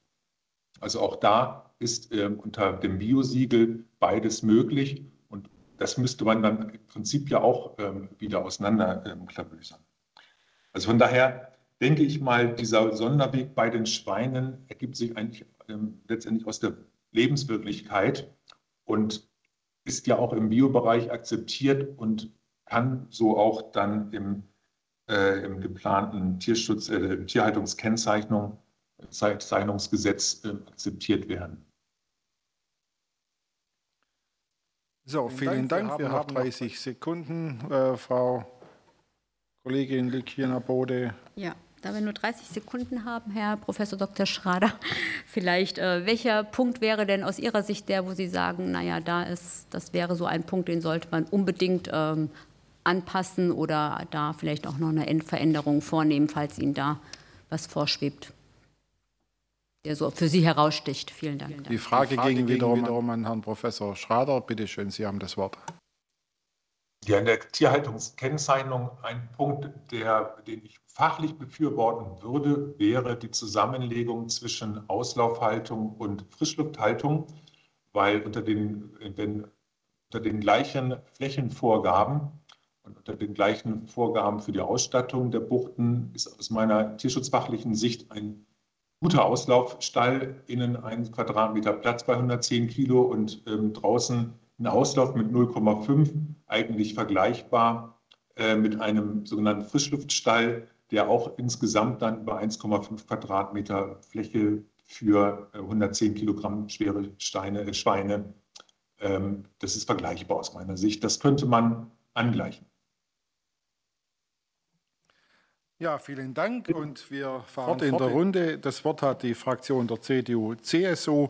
Es stehen zwölf Minuten für Frage und Antwort zur Verfügung und den Anfang macht Kollegin Christina Stumm. Bitte schön. Ja, guten Tag. Ähm, besten Dank für Ihre Stellungnahmen. Ich möchte beginnen mit einer Frage an den Dr. Henrichs. Ähm, Sie hatten ja schon ausgeführt, ähm, dass äh, dieses Gesetz nicht praxistauglich äh, wäre. Ich habe eine gezielte Frage auch da dazu. Das Bundesministerium für Ernährung und Landwirtschaft geht in seiner Begründung für das Gesetzesvorhaben ja davon aus, dass die Verbraucher derzeit keine verlässliche Orientierung beim Einkauf von Fleisch haben. Wie, wie, wie bewerten Sie das konkret? Die Frage ging an Herrn Dr. Hinrichs. Bitte schön, Sie haben das Wort. Wie in meinem Eingangsstatement äh, ausgeführt, gibt es seit 2019 bereits unsere Haltungskennzeichnung. Über die Abdeckung habe ich auch schon berichtet, über den Bekanntheitsgrad mit über 70 Prozent auch. Also insofern ähm, bin ich schon der Auffassung, dass es bisher gut eine Transparenz in Richtung Verbraucher gibt, die auch verstanden und wahrgenommen wird. Wenn die Kennzeichnung, die staatliche Kennzeichnung in der Form kommt, wie es jetzt angedacht ist, birgt es eher die Gefahr einer Verwirrung der Verbraucher. Denn dann haben sie eine neue, bislang gänzlich unbekannte Kennzeichnung nur für frisches Schweinefleisch, zumindest am Start. Das ist ein kleiner Teilausschnitt des Marktes. Da reden wir vielleicht über 20 Prozent des Gesamtschweinefleisches, was in Verkehr gebracht wird. Das ist schon schwierig, wenn man hier eine andere Kennzeichnung bekommt. Erst recht, wenn man dann auch noch mal guckt, dass bei zusammengesetzten Artikeln es sogenannte Prozentangaben gibt. Das heißt, es muss ausgewiesen werden, wie viel Prozent aus welcher Stufe in Mischartikeln wie zum Beispiel Hackfleisch drin ist. Ich bin der Auffassung, das ist nur noch sehr, sehr schwer nachvollziehbar für Laien, für Verbraucher, um hier ein klares Bild zu bekommen. Insofern, äh, ja, es gibt eine Kennzeichnung und B, die neu angedachte Kennzeichnung äh, ist aus meiner Sicht nicht förderlich für die Transparenz der Verbraucher. Vielen Dank. Das Wort hat wieder die Unionsfraktion, Kollege Stegemann. Ja, ganz herzlichen Dank. Ähm, Herr Hendricks, meine Frage geht auch an Sie. Ähm, wir haben ja jetzt von äh, den Sachverständigen und von den Verbänden gehört, ähm, immer wieder das Bild gezeichnet bekommen, dass es sich um einen Baustein handelt. Ein Baustein ähm, sollte es ja in sich haben, dass wenn man auf ihn aufbaut, dass er das eben auch statisch leisten kann und auch statisch aushalten kann. Und deswegen meine Frage, die äh, Frage in Richtung Verbraucher wurde ja gerade gestellt. Jetzt gibt es noch zwei wesentliche Dinge, die interessieren. Einmal der Markt äh, und einmal tatsächlich der Tierwohlaspekt. Ähm, äh, ähm, wie äh, bewerten Sie, was macht dieser Gesetzentwurf am Ende äh, mit dem Markt? Wie ähm, wird der Markt darauf reagieren? und wird am Ende auch das Ziel, mehr Tierwohl umzusetzen, überhaupt erreicht? Und was macht es mit Borchert vielleicht unter dem Tierwohl-Gesichtspunkt? Wie schätzen Sie das ein? Ist dieser Baustein in der Lage, das Ganze zu tragen? Die Frage ging an Herrn Dr. Hinrichs. Bitte schön, Sie haben das Wort. Vielen Dank. Vielleicht äh, zu dem Stichwort Borchert. Borchert hat ja einen Vorteil gegenüber diesem aktuellen Gesetzesentwurf. Es ist ein Gesamtpaket. Es deckt nicht nur die Kennzeichnung ab, sondern es steht auch ein ein Plan, ein Zielbild dahinter, ein Entwicklungsplan, wie dieses Zielbild erreicht werden soll. Es gibt auch dort Überlegungen zu einer Kennzeichnung und vor allen Dingen gibt es auch Ideen und Vorschläge für eine Finanzierung des Ganzen. Das alles findet sich in dem aktuellen Gesetzesentwurf nicht. Wenn Sie nach dem Markt fragen, dann hat das verschiedene Dimensionen. Einmal Richtung Verbraucher, einmal in Richtung Tierhalter und sicherlich auch in Richtung Fleischwirtschaft und Lebensmitteleinzelhandel. Vielleicht erstmal in Richtung Verbraucher. Mit der aktuellen Kennzeichnung wird, wie gesagt, nur frisches, unverarbeitetes Schweinefleisch gekennzeichnet. Anderes Fleisch, andere Fleischartikel nicht. Über die Verbraucherverwirrung habe ich gerade schon gesprochen. Wenn aber, das ist der zweite Punkt, nur dieses Teilsortiment damit gekennzeichnet wird und auch nicht Wurst und auch nicht das marinierte Grillfleisch und auch die Gastronomie nicht einbezogen ist, die einen Großteil des Schweinefleisches vertreibt, dann müssen wenige Artikel, die die staatliche Kennzeichnung haben, die Gesamtkosten für den Umbau, für die Weiterentwicklung, für mehr Tierwohl tragen. Das bedeutet, dass die Artikel, die mit der staatlichen Kennzeichnung gekennzeichnet sind, um ein Vielfaches teurer werden würden. Und Sie wissen das auch, wenn die Produkte teurer werden, wird die Nachfrage zurückgehen. Das heißt, äh, hier werden wir dann sicherlich auch deutliche Auswirkungen auf die Sortimentsgestaltung haben. Für die Tierhalter hat es noch eine ganz andere Dimension. Wenn die Tierhalter ohne ein Finanzierungskonzept Tierwohlkriterien umsetzen sollen, dann muss die Frage beantwortet sein, wer soll denn den Mehraufwand bezahlen? Und ich kenne keinen Tierhalter, der höhere Tierwohlanforderungen umsetzt, höhere Produktionskosten hat, ohne dass da eine Gegenfinanzierung äh, auch dagegen steht. Das bedeutet, das Interesse wird deutlich nachlassen. Wenn zudem auch nicht die Möglichkeit besteht, private Programme, die es vielfach im Markt gibt und die zu einem Teil auch Wege und Lösungen gefunden haben, wie mehr Tierwohl finanziert werden kann, wenn die auch nicht aktiv und gewollt einbezogen werden, bedeutet das am Ende des Tages, dass die Betriebe, die sich dahin auf den Weg gemacht haben, nicht mehr daran teilnehmen werden. Und im Sinne der Initiative Tierwohl reden wir dann über 13.000 landwirtschaftliche Betriebe, die nicht mehr an so einem Programm teilnehmen werden. Die inländische Erzeugung bricht dann aufgrund der Preissteigerung äh, äh, ein, geht zurück und stattdessen besteht zumindest die Gefahr, dass ausländische Ware zu günstigeren Konditionen eingekauft, importiert werden kann, weil ausländische Ware nicht der Kennzeichnungspflicht unterliegt. Das heißt, sie können frei von Kennzeichnung in den deutschen Markt einbringen und selbstverständlich kann man dann zu günstigeren Kosten importieren. Also diese Gefahr sehe ich dann auch noch. Und ein letzter Punkt, der für die Tierhalter von Interesse ist, dadurch, dass im Gesetzesentwurf keine einheitliche Regelung vorgegeben ist, wie die Umsetzung der Tierwohlkriterien überprüft werden, sondern es am Ende des Tages den Bundesländern überlassen sein soll, droht die Gefahr, dass wir hier von Bundesland zu Bundesland unterschiedliche Prüfregeln, Systematiken haben und wir hier einen Flickenteppich haben. Und wenn es ganz doof läuft, dann sind da die Möglichkeiten von Bundesland zu Bundesland unterschiedlich. Und auch hier kann es zu Wettbewerbsunterschieden in der Erzeugung kommen. Der dritte Aspekt für Lebensmitteleinzelhandel und Verarbeitung, über die Umsatzrückgänge habe ich gerade eben schon gesprochen, das möchte ich nicht noch mal wiederholen. Aber wir kommen noch mal auf die Kennzeichnung und die Praxisferne zu sprechen. Ich habe diese Prozentangaben auf der Kennzeichnung schon erwähnt. Das sorgt für, das würde zur enormen Herausforderung führen. Denn wenn ich das Gesetz richtig verstanden habe, dann muss der Ist-Zustand in der Verpackung angegeben werden. Und äh, anders als in anderen Regelungen wird nicht auf die Rezeptur Bezug genommen. Das heißt, in jeder Verpackung kann es aber Varianzen geben. Und unter Umständen oder sehr wahrscheinlich wird nicht exakt die Prozentangabe in der Verpackung sein, die darauf gekennzeichnet ist. Ist das also schon auch Betrug? Ich weiß es nicht. Stattdessen sollte der Weg gegangen werden des sogenannten Downgradings. Das heißt, es sollte auf die Kennzeichnung von Mischartikeln verzichtet werden und nur das gekennzeichnet werden, dessen der Anteil oder äh, wenn Fleisch aus, einer, aus verschiedenen Stufen ist, dass eben die Stufe gekennzeichnet wird, die niedrigste Stufe, die eben auch Bestandteil in diesem Produkt ist. Das würde bedeuten, dass man auf diese Prozentangaben verzichten kann. Es ist einfacher in der Produktion, in der Inverkehrbringung und ich glaube für Verbraucher auch deutlich verständlicher.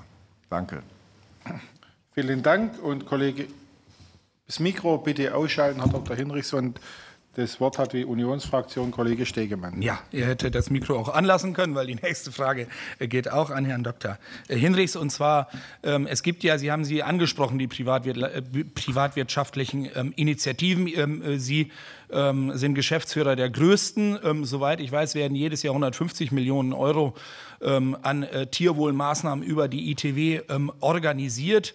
Äh, meine konkrete Frage, ähm, was ähm, macht jetzt dieser Gesetzentwurf, wenn er denn so durchkommt mit der Initiative Tierwohl? Welche Auswirkungen hat es konkret und wie schätzen Sie die Auswirkungen auch für andere privatwirtschaftliche äh, Organisationen ein? Die Frage ging wiederum an Herrn Dr. Hinrichs. Bitte schön, Sie haben das Wort. Privatwirtschaftliche Initiativen wie unsere leben davon, dass wir den Vorteil dieser Initiative auch gegenüber den Verbrauchern kommunizieren können. Nur wenn der Verbraucher erkennen kann, dass hier ein Mehr, ein über dem gesetzlichen Standard drin ist, durch ein Label, durch ein Kennzeichen, ist er auch bereit, einen Mehrpreis dafür zu bezahlen. Jetzt droht zumindest durch die Gefahr der Formulierung in dem Gesetzesentwurf, dass neben der staatlichen Kennzeichnung keine weitere Kennzeichnung mehr auf der Verpackung aufgebracht werden kann. Zumindest kann man das so herauslesen. Wenn das der Fall ist, dann verliert natürlich so eine private Initiative wie der der ITW die Kommunikationsmöglichkeit in Richtung Verbraucher. Dafür, sinkt, dafür wird der Verbraucher kein Geld mehr bezahlen. Und wir können kein Finanzierungskonzept mehr vom Verbraucher hin zur Landwirtschaft umsetzen. Das bedeutet, ein ganz, ganz wichtiger Baustein der ITW, die Finanzierung, die Planungssicherheit fällt weg.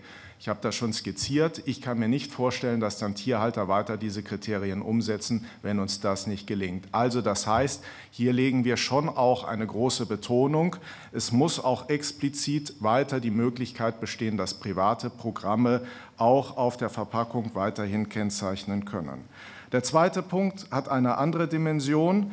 Äh, das betrifft die Kontrolle. Die Initiative Tierwohl und auch viele andere Programme haben eine Prüfsystematik, die sich in der Praxis bewährt hat. Unsere Betriebe werden zweimal im Jahr überprüft. Bei anderen Programmen ist das ähnlich gelagert. Äh, wenn jetzt das Gesetz keine einheitliche und stringente Prüfung vorliegt, dann bedeutet das natürlich auch eine Herausforderung. Man kann an der staatlichen Kennzeichnung teilnehmen, indem man Dokumente einreicht. Ja? Und dann wird die Umsetzung nicht überprüft. Kein Landwirt mag gerne eine Überprüfung auf seinem Betrieb. Er erträgt es in der Regel. Ja? Aber hier entsteht dann natürlich auch ein Ungleichgewicht. Warum soll ich an einem Programm teilnehmen, egal ob privat oder staatlich, wo es keine Überprüfung gibt, im Vergleich zu einem, wo es eine Überprüfung gibt? Das äh, wird auch noch eine Konsequenz sein. Danke. Vielen Dank. Und das Wort hat nochmal die Union-Kollege Stegemann. Ja, vielleicht noch mal ganz kurz ähm, noch mal zurück zum Markt. Ähm, ähm, es wird ja davon ausgegangen, dass durch die Kennzeichnung dann äh, vom Verbraucher eben auch mehr Tierwohlfleisch eingekauft wird. Äh, wie entwickelt sich momentan der Absatz von äh, Tierwohlfleisch? Die Frage ging wiederum Herrn, Herrn Dr. Hinrichs. Bitte schön, Sie haben das Wort.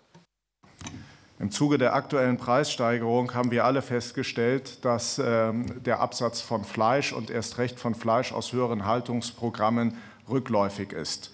Und äh, ich bezweifle auch, dass äh, mit einer Einführung einer staatlichen Kennzeichnung, dass das allein reicht, um den Absatz von Schweinefleisch auch weiterhin nach oben zu äh, drücken. Insofern glaube ich, dazu benötigt es mehr um den Fleischabsatz zu stabilisieren oder auch zu verbessern, auch in den höheren Haltungsstufen. Dazu benötigt es dann nicht nur eine Kennzeichnung, sondern ein komplettes, ja, eine Aufklärungskampagne, Informationskampagne. Vielen Dank und wir fahren fort in der Runde. Das Wort hat die Fraktion Bündnis 90 Die Grünen. Es stehen sieben Minuten für Frage und Antwort zur Verfügung und ich schaue in die Runde. Kollegin Künast hat das Wort, bitte schön. Ja, ich habe zwei Fragen an Herrn Röhrig und an Herrn Krüsken, will aber vorausschicken, dass ich mich an manchen Stellen bei Redebeiträgen hier wundere, weil äh, zum Beispiel behauptet wird, Borchardt hat ein Gesamtkonzept, quasi ein Gesetz und das Verpflichtende nicht. Nee, wenn man Borchardt umsetzen würde, hätte man auch x Gesetze und Verordnungen. Oder es wird gesagt, man soll alle möglichen Kriterien einfügen. Wissen Sie eigentlich, dass Sie da mit Ihren Redebeiträgen die Beihilfefähigkeit killen gerade? Also, sorry, aber man muss solche Vorschläge auch zu Ende denken. Ich möchte als erstes an Herrn Röhrig äh, die Frage stellen, es geht ja immer um Gesamtpakete. Was sind Ihrer Meinung nach, eben auch aus der Bioszene raus, die ja eine Zeit lang unterschiedliche Programme und so weiter hatte oder auch noch haben wird, was sind die Kernpunkte dafür, dass Veränderung möglich ist und sich Landwirte umstellen? Ich glaube, weil man das vielleicht von, von Bio auch auf andere höhere Gruppen ähm, übertragen kann. Und dann noch an Herrn Krüsken, bitte. Eine neue Frage. Ja, danke für die Frage.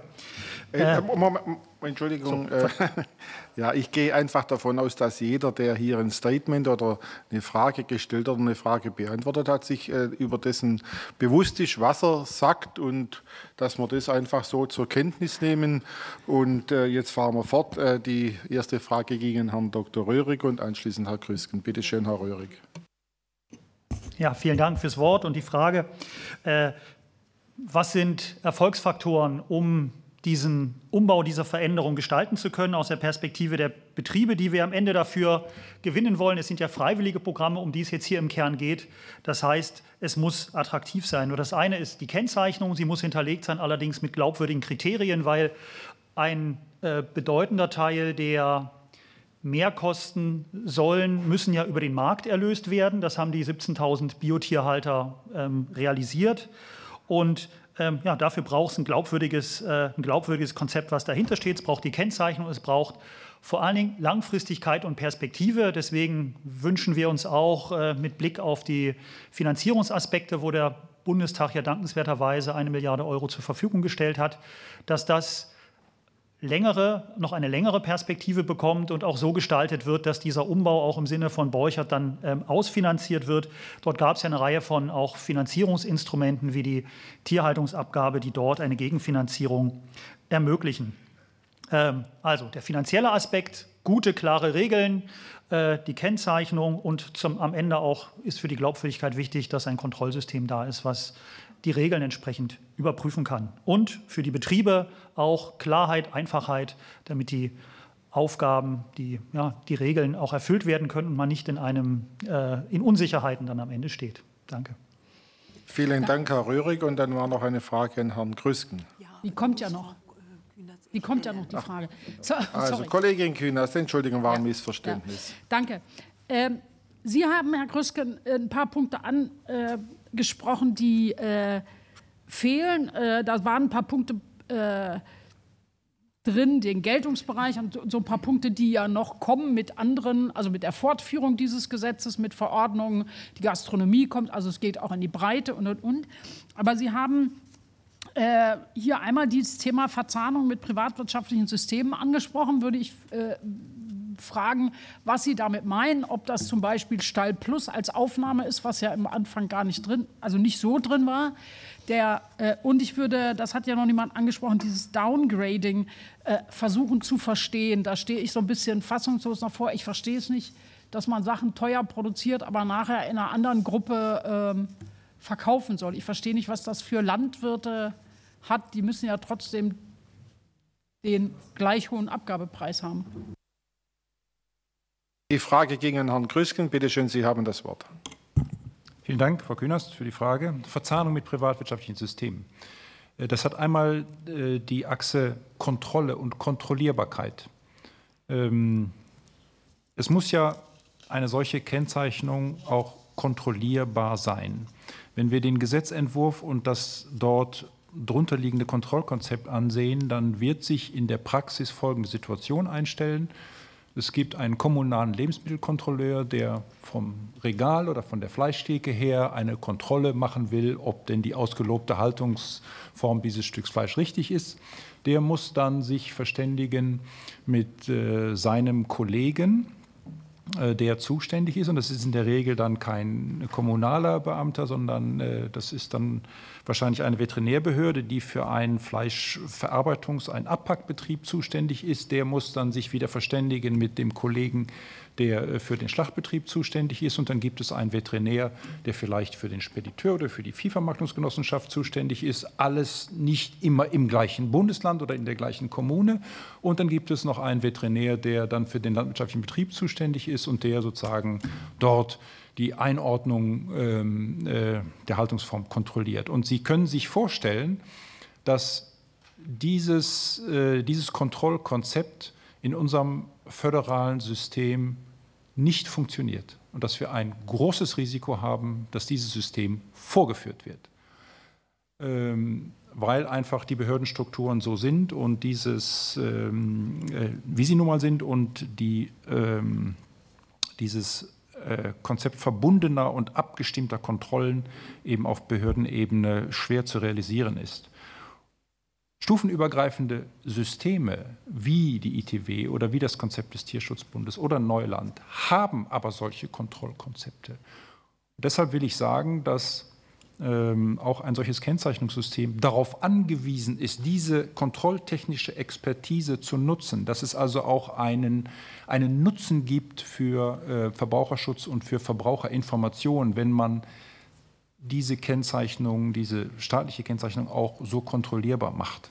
Das heißt nicht, dass man alles in die Hand privatwirtschaftlicher Systeme geben muss, sondern äh, da kann man äh, Modelle finden. Wir haben das in einem frühen Stadium der Diskussion schon mal vorgeschlagen, dass es die Möglichkeit gibt, dass jetzt ähm, ähm, eine Behörde oder der Staat ähm, bestimmten Organisatoren und Trägern solcher Systeme die Bewirtschaftung der Kennzeichnung sozusagen überträgt und sagt, liebe Initiative Tierwohl, dein System hat ähm, hat ein Kontrollkonzept, hat eine Kontrollfrequenz, damit sind wir einverstanden, wir geben die Kriterien vor, ihr organisiert das und äh, macht sozusagen die Auslobung. Und genauso kann man das für einen Tierschutzbund äh, oder für ein Neulandprogramm sich vorstellen. Das würde mehr Flexibilität schaffen. Frage 2 mit dem Downgrading. Ja, äh, mit dem Downgrading, das ist jetzt nicht unser zentraler Punkt. Ich halte eine Vermischungsregelung ähm, so wie sie jetzt in dem Entwurf vorgeschlagen ist, für eine Einladung zur kreativen Handhabung solcher ähm, Auslobungen. Deshalb sollte man das nicht zulassen, weil es gibt, es wird Missbrauch mit einer solchen Regelung geben. Ähm, und natürlich ist es nicht das Interesse der Landwirtschaft, dass jetzt äh, hochwertige Haltungsstufen verramscht werden oder, oder äh, jetzt hier unter Wert verkauft werden. Aber ich verstehe das als ähm, äh, sag mal, Restmengenverwendung, die logistisch einfacher zu organisieren sind. Danke. Vielen Dank und wir fahren fort in der Runde. Das Wort hat die Fraktion der FDP. Es stehen sechs Minuten für Frage und Antwort zur Verfügung. Bitte schön. Kollege Dr. Hocker. Vielen Dank, Herr Vorsitzender. Ich habe äh, äh, drei Fragen, die ich in der ersten Runde gerne stellen möchte. Die erste an Herrn äh, Schrader. Ähm, und zwar haben Sie ja sehr dezidiert und umfänglich gesprochen über Ihre Vorstellung, wie Tierwohl ähm, nicht nur gemessen werden kann, sondern auch wie viele und welche Faktoren vor allem damit reinspielen, angefangen mit Platz, Dargebot, äh, Außenklima, äh, Außenstall, äh, Aspekt und viele andere Dinge mehr. Mich würde interessieren, inwiefern äh, zwei Aspekte mit einfließen in Ihre Betrachtung von Tierwohl, und zwar das Thema Gesundheitsvorsorge und ich nenne es jetzt mal mit meinen Worten Risikoreduktion. Also ich denke vor allem im Bereich der Schweinehaltung an die Gefahr, gesundheitlichen und auch ja, Lebensgefahr letzten Endes für Tiere, die dann äh, im Außenkontakt potenziell in äh, oder Gefahr laufen, mit afrikanischer Schweinepest oder auch mit anderen Krankheiten in Kontakt zu kommen, die äh, nicht nur gesundheitlich problematisch sind, sondern am Ende dann auch ähm, zur, zur, Keulung des Tieres oder des gesamten Bestandes äh, führen. Inwiefern fließt das in Ihre Überlegungen und Betrachtungen zum Tierwohl insgesamt ein. Vielen Dank. Die Frage ging an Herrn Professor Schrader. Bitte schön, Sie haben das Wort. Ja, das ist selbstverständlich. Je mehr Möglichkeit ich Tieren gebe, nach, Kontakt nach außen zu haben, äh, desto größer wird das Risiko, dass sie bestimmte Infektionskrankheiten, die dann in der Umwelt außerhalb des Stalles vorhanden sind, sich einfangen. Ähm, es braucht Biosicherheitskonzepte für offene Ställe. Die lassen sich zum Beispiel bei ASP ähm, einhausen, sodass Erreger es zumindest schwerer haben, in den Stall reinzukommen. Die Problematik liegt ganz anders im Bereich der Freilandhaltung. Wenn ich da keine Möglichkeiten habe, während Aufstallungspflicht die Tiere in einen Stall tatsächlich zu verbringen, ähm, dann ähm, ist diese Art der Haltung, der Freilandhaltung, tatsächlich ein Nachteil im Bezug auf die Biosicherheit. Also diese Konzepte, ich habe vorhin gesagt, äh, ich gehöre auch zum Friedrich-Löffel-Institut, die ja auch viele Expertinnen und Experten haben, die sich mit den Infektionskrankheiten und so weiter beschäftigen. Gerade mit ASP ist ein wichtiges Thema. Das wird natürlich auch mit berücksichtigt. Aber gleichwohl muss man dann abwägen zwischen den Ansprüchen der Tiere an ihre Lebensumwelt und dem Risiko durch etwaige Erreger und ähm, dann die Fragen beantworten und bearbeiten, wie lässt sich dieses Risiko tatsächlich auch reduzieren in solchen Haltungsformen. Und da schneidet natürlich die Freilandhaltung am schlechtesten ab. Da ist das Risiko am höchsten, insbesondere wenn dann die Seuche im Land ist.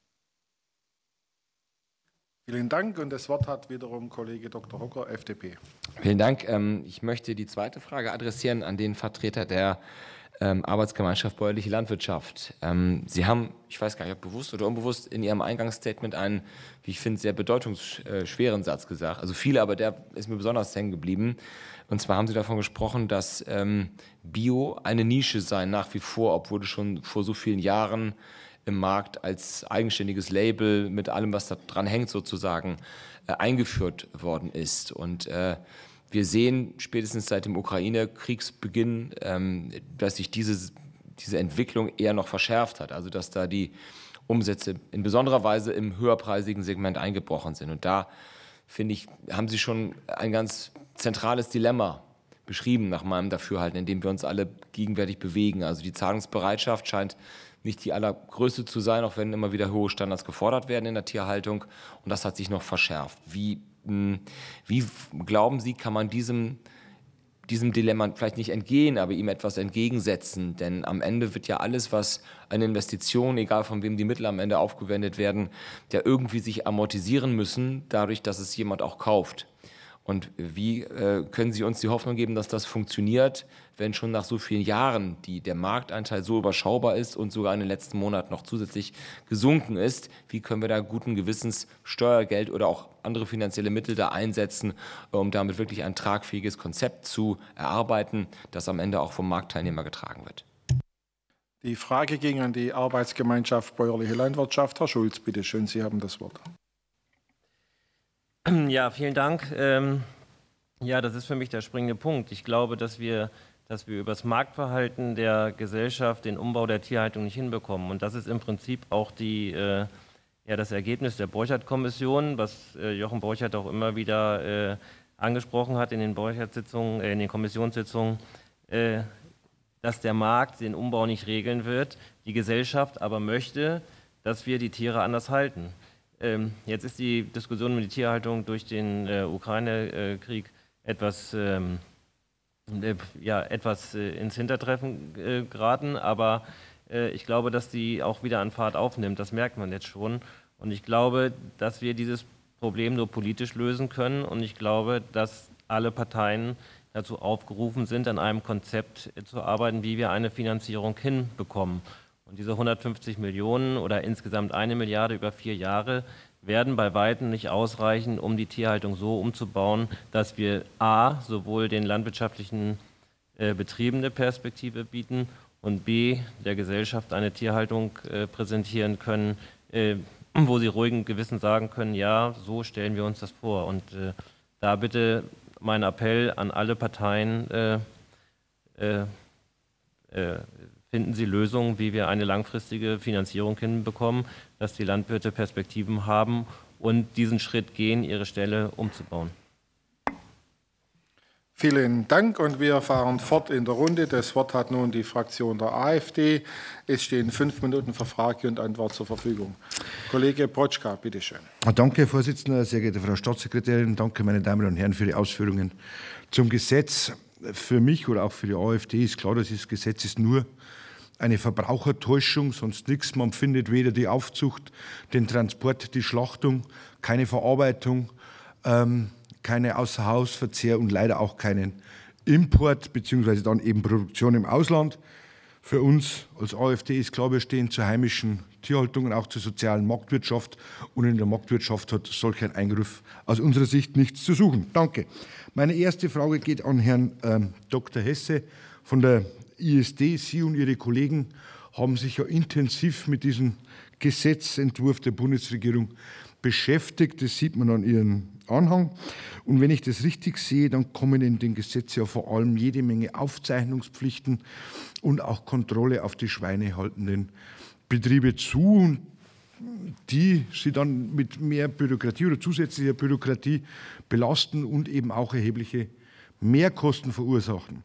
Da das für ausländische Produzenten ja nicht gilt, entsteht dadurch gleichzeitig noch ein weiterer großer Wettbewerbsnachteil für die heimische Landwirtschaft.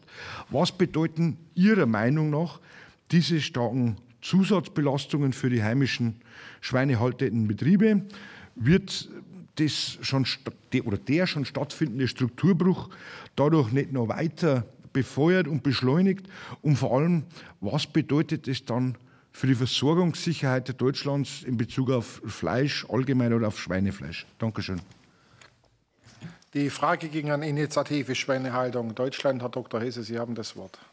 Ja, vielen Dank äh, für das Wort. Ich möchte es mal so rum sagen. Wenn es darum geht, per Dokumente in irgendeiner Form auch zu dokumentieren, was wir machen, was wir vielleicht auch mehr machen, dann ist das überhaupt gar nicht das Problem. Das wollen wir auch gerne tun. Es soll ja nachhaltig sein. Allerdings muss dann eine solche Bürokratie eben auch so sein, dass sie in der Tat, Sie sprachen es an, nicht zu Wettbewerbsnachteilen führt. Und da müssen wir ganz, ganz doll aufpassen. Wir haben schon einen enormen Bürokratieanteil in allen Varianten und Stufen. Ähm, der sollte bitte wirklich bei Vernunft bleiben. Und nach dem, was man hier erahnen kann, ist es ja nicht so, wie es schon, allein so, wie es schon von verschiedenen angesprochen wurde, dass hier manches vielleicht gar nicht, schon gar nicht in Richtung Tierwohl wirklich am Ende geht, sondern dass hier ein, eine Menge an Bürokratie äh, gefordert wird, die schlicht nicht mehr leistbar ist und schon gar nicht zu dem Geld. Das ist das Problem. Also sinnvoll, um zu dokumentieren, was man tut, immer, aber es muss, der Aufwand muss auch leistbar sein, sprich er muss bezahlt sein und da haben wir hier allergrößte Sorgen. Vielen Dank und das Wort hat Kollege Protschka, AfD. Ähm, danke. Wie stehen Sie dann selbst ja auch als Landwirt und als Vorsitzender oder, oder Vorstand der ISD denn zur Freiwilligkeit, also jetzt heute anwesend zum Beispiel die Initiative Tierwohl, ähm, weiß nicht, ob Sie persönlich mit denen zusammenarbeiten oder auch nicht, oder ob es Kollegen gibt, die mit ihnen zusammenarbeiten. Ähm, wie finden Sie die Initiative? Finden Sie das positiv oder wäre es Ihnen lieber, wenn man so ein Gesetz hat, dass alle gleich behandelt werden? Wie ist Ihr Gefühl dazu? Also, äh, Die Frage einen, ging wieder an Sie, Herr Dr. Hesse. Sie haben das Wort, bitte schön. Also äh, zum einen, äh, in dem Moment, wo es sinnvolle Vorgaben gibt, die für das Tier wirklich besser sind, die Tiere aber auch wir was von haben, sind wir immer sofort dafür. Deswegen kann ich, glaube ich, auch sagen, also wenn es nicht sogar fast alle sind, aber ein ganz, ganz großer Teil unserer Mitglieder der Initiative sind auch Mitglied bei der Initiative Tierwohl, weil das einfach Sinn macht. Das ist überhaupt gar keine Frage. Wir müssen aber noch mal vielleicht ein, na, wir müssen gar nichts, aber ähm, ein Hinweis wäre, doch mal bitte darüber nachzudenken. Wie gesagt, ich habe 14 Jahre Tierschutzforschung gemacht, insbesondere zum Beispiel Wahlversuche. Ich habe meine Tiere weinen lassen, was sie denn gerne hätten. Muss man dann aufpassen, dass man lernt, was sie wirklich wollen. Wir haben aber eine Reihe von Maßnahmen. Ich könnte auch vielleicht mal ein Beispiel benennen wo es tatsächlich dem Tier anschließend besser geht. Wir haben hier ab und zu den Eindruck, dass manchmal es dem Tier besser gehen soll, bloß weil es naturnäher gehalten wird. Ich bitte um Verständnis, dass Nein. Aus Sicht des Tieres, ich werde das nie vergessen, habe ich Anfang der 90er gelernt von Gerrit van Pütten, der hat mal gesagt, wer die Welt eines Schweines beurteilen will, muss sich die, zwischen die Schweine legen. Und ich weiß nicht, ob Sie sich vorstellen können, ich habe es getan. Meine Schweine haben erst mal ein bisschen blöd aus der Wäsche geguckt. Wenn man dann da aber mal Licht zwischen den Schweinen, haben sie eine völlig andere Perspektive auf die Haltung, wie wenn sie am Gang stehen und gucken. Und das bitte ich mal zu bedenken. Wir haben Möglichkeiten, aus Sicht des Tieres was zu machen, was am Ende sogar noch besser ist für die Umwelt und Energie spart. Und wir relativ wenig Kostenbelastung haben. Das ist doch genau das, was der Verbraucher eigentlich will. Wir können konkrete Vorschläge machen. Vielen Dank. Und den Abschluss in der Runde hat die Fraktion Die Linke. Kollegin Ladendorf, es stehen zwei Minuten für Frage und Antwort zur Verfügung. Bitte schön. Ja, vielen Dank, Herr Vorsitzender. Vielen Dank auch für die bisherigen Stellungnahmen und Ihre Ausführungen. Meine Frage richtet sich an Frau äh, Hamester von äh, Profi e.V. ist ja vornehmlich äh, ähm, Projektion für Tierschutz, aber ich habe eine Frage zum Verbraucherschutz. Das soll ja mit diesem Gesetz erfüllt werden. Und Sie sprachen kurz von Verbrauchertäuschung. Aus welchen Gründen muss man diesen, den Vorschlag, der hier vorliegt, auch als verbrauchertäuschend werten? Die Frage ging an Profi e.V. Frau Hamester, Sie haben das Wort. Äh, ja, vielen Dank. Die aktuelle Grundstruktur muss als Verbraucher täuschend bewertet werden mit Blick auf Stall plus Platz und die fehlende Geltung für den Lebenszyklus. Stall plus Platz als Stufe oberhalb des Mindeststandards deutet ganz grundsätzlich auf ein deutlich erhöhte, erhöhtes äh, Haltungsniveau hin. Obendrein ähm, weist eben die Bezeichnung Stall plus Platz auf ein deutlich erhöhtes ähm, Platzangebot hin, was eben wie beschrieben überhaupt gar nicht ähm, gegeben ist. Ja, und auch die fehlende Geltung für den ähm, gesamten Lebenszyklus muss kritisiert werden. Es, wird, wurde zwar jetzt immer angedeutet, dass es im Nachgang folgen wird, aber es ist im Gesetz nicht festgeschrieben. Und bis die Haltungsform nicht für das gesamte Tierleben gelten, müssten Verbraucher im Zweifel davon ausgehen, dass Fleisch aus der höchsten Haltungsform mit minderwertigen oder gar tierschutzwidrigen Aufzuchtformen verbunden sind. Das ist natürlich inakzeptabel. Neben dieser Verbrauchertäuschung müssen jedoch wirklich in allen Haltungsformen leider eine erhöhte Unsicherheit gegenüber den Kriterien äh, bewertet werden. Und damit werden, in der, werden durch die aktuell angedachte Grundstruktur der Kennzeichnung die Ziele Transparenz und Orientierung bei den Tierhaltungsbedingungen zu verbessern nicht erreicht, sondern genau Gegenteiliges, eben Verbrauchertäuschung und Verwirrung erreicht. Und da ähm, wünschen wir uns eben Nachbesserung. Danke. Vielen Dank und wir kommen in die zweite Frage- und Antwortrunde. Es beginnt wiederum die Fraktion der SPD, stehen wiederum 13 Minuten zur Verfügung und das Wort hat die Kollegin Mittag. Bitte schön. Ja, herzlichen Dank für das Wort. Ich begrüße auch noch mal alle, auch wenn es schon eine Stunde rum ist. Ich habe die erste Frage an Herrn Schulz. Ähm, Ihr Augenmerk war ja, dass äh, Ferkel und äh, Aufzucht fehlt in dem äh, Entwurf. Ähm, wie wichtig sehen Sie das, dass das ins Gesetz geschrieben muss, werden muss, beziehungsweise was eventuell ja auch sein kann, dass es im Nachgang kommt in einem Gesetz und in welchem zeitlichen Rahmen müsste es sein?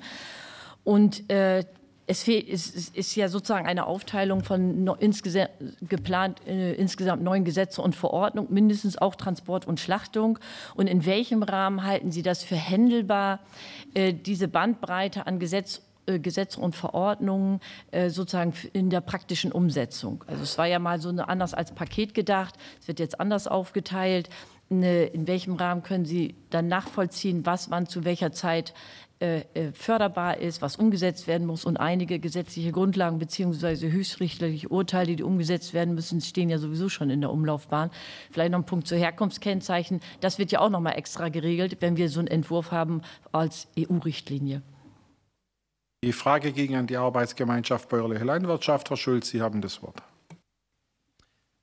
Also es zeigt sich in den, äh, in den privatwirtschaftlichen Programmen, die es bislang gibt, dass es natürlich immer einfacher ist, die äh, Maststelle umzubauen, als die Sauenstelle umzubauen. Äh, Maststall kann ich meistens als Grundlage nehmen, um ihn den Kriterien der einzelnen Verbände anzupassen. Bei der Sauenhaltung ist es häufig so, äh, dass das ein sehr, sehr umfangreicher Umbau ist und äh, ja, im Prinzip alles auf links gedreht wird. Und ähm, deswegen dauert es in der Regel länger. Deswegen gibt es auch in den privatwirtschaftlichen Programmen teilweise Übergangslösungen, zum Beispiel beim äh, Programm vom deutschen äh, Tierschutzlabel, äh, hat die Sauenhaltung mehr Zeit äh, umzubauen als die Mast.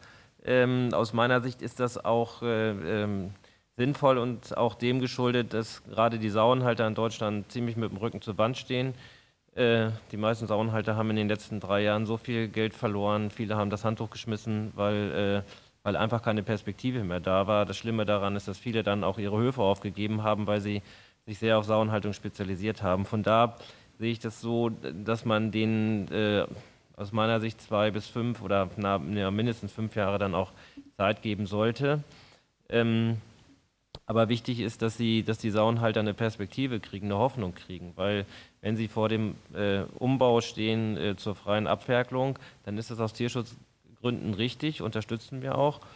Aber das muss natürlich auch finanzier finanzierbar sein und leistbar sein, weil äh, ich muss im Prinzip den ganzen Abferkelstall äh, ausräumen und äh, muss neue Buchten bauen, muss eigentlich auch dazu bauen, weil ich mehr Platz brauche, weil ich mit den viereinhalb Quadratmeter, die sie im Allgemeinen oder zumindest die alten Ställe noch haben, nicht mehr auskomme.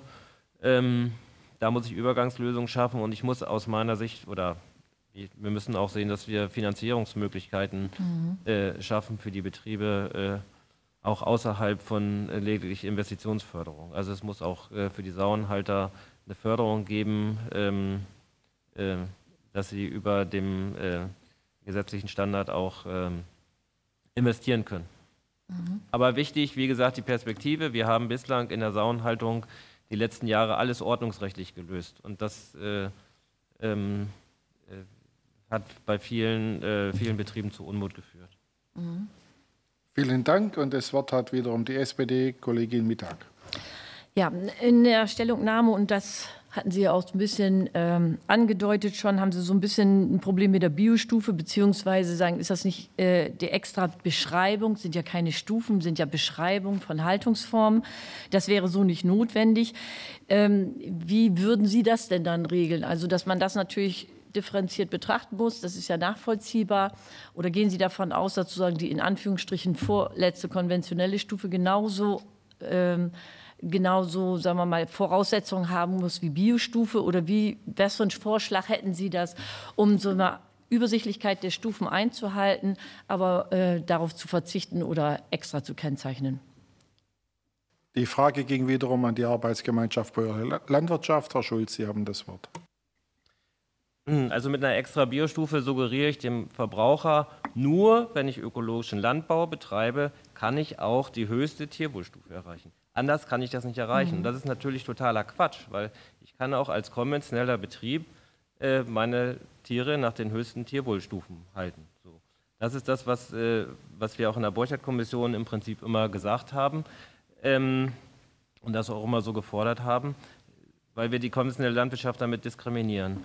Ähm, aus meiner Sicht äh, müssen wir in diesen äh, Haltungskennzeichnungen und Konzepten, die wir ermitteln, schon äh, alle Programme, die sich in den, Letz-, die in den letzten 30 Jahren äh, gezeigt haben, äh, wohin sich die Tierhaltung entwickeln kann, was möglich ist und äh, wie man Tierwohl umsetzt, die müssen da Berücksichtigung finden. Das war Herrn Borchert in den Diskussionen auch immer wichtig, dass diese Programme nicht dann hinten runterfallen und womöglich kaputt gehen, weil sie als Beispielgeber äh, sind. Sie haben natürlich, alle Programme äh, haben ja keine gesetzlichen Vorgaben mhm. gehabt, sondern haben sich die, die Richtlinien ja, selber entwickelt, haben mit der Wissenschaft zusammengearbeitet und haben so versucht, ihre Programme weiter zu, äh, zu entwickeln und haben ihre Stelle dementsprechend gebaut.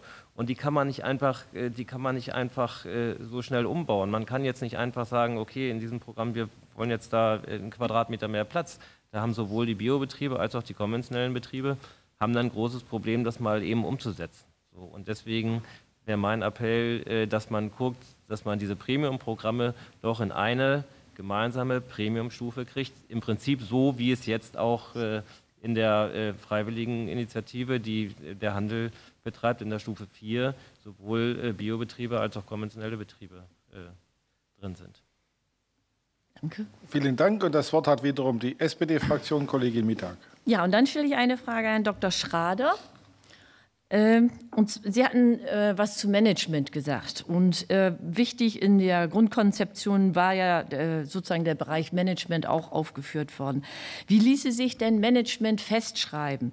Angedacht war ja zum Beispiel, eine gewisse Fachkenntnis muss da sein, es muss auch mal Fortbildung stattfinden, besonders bei einer, ähm, einer Tierzahl.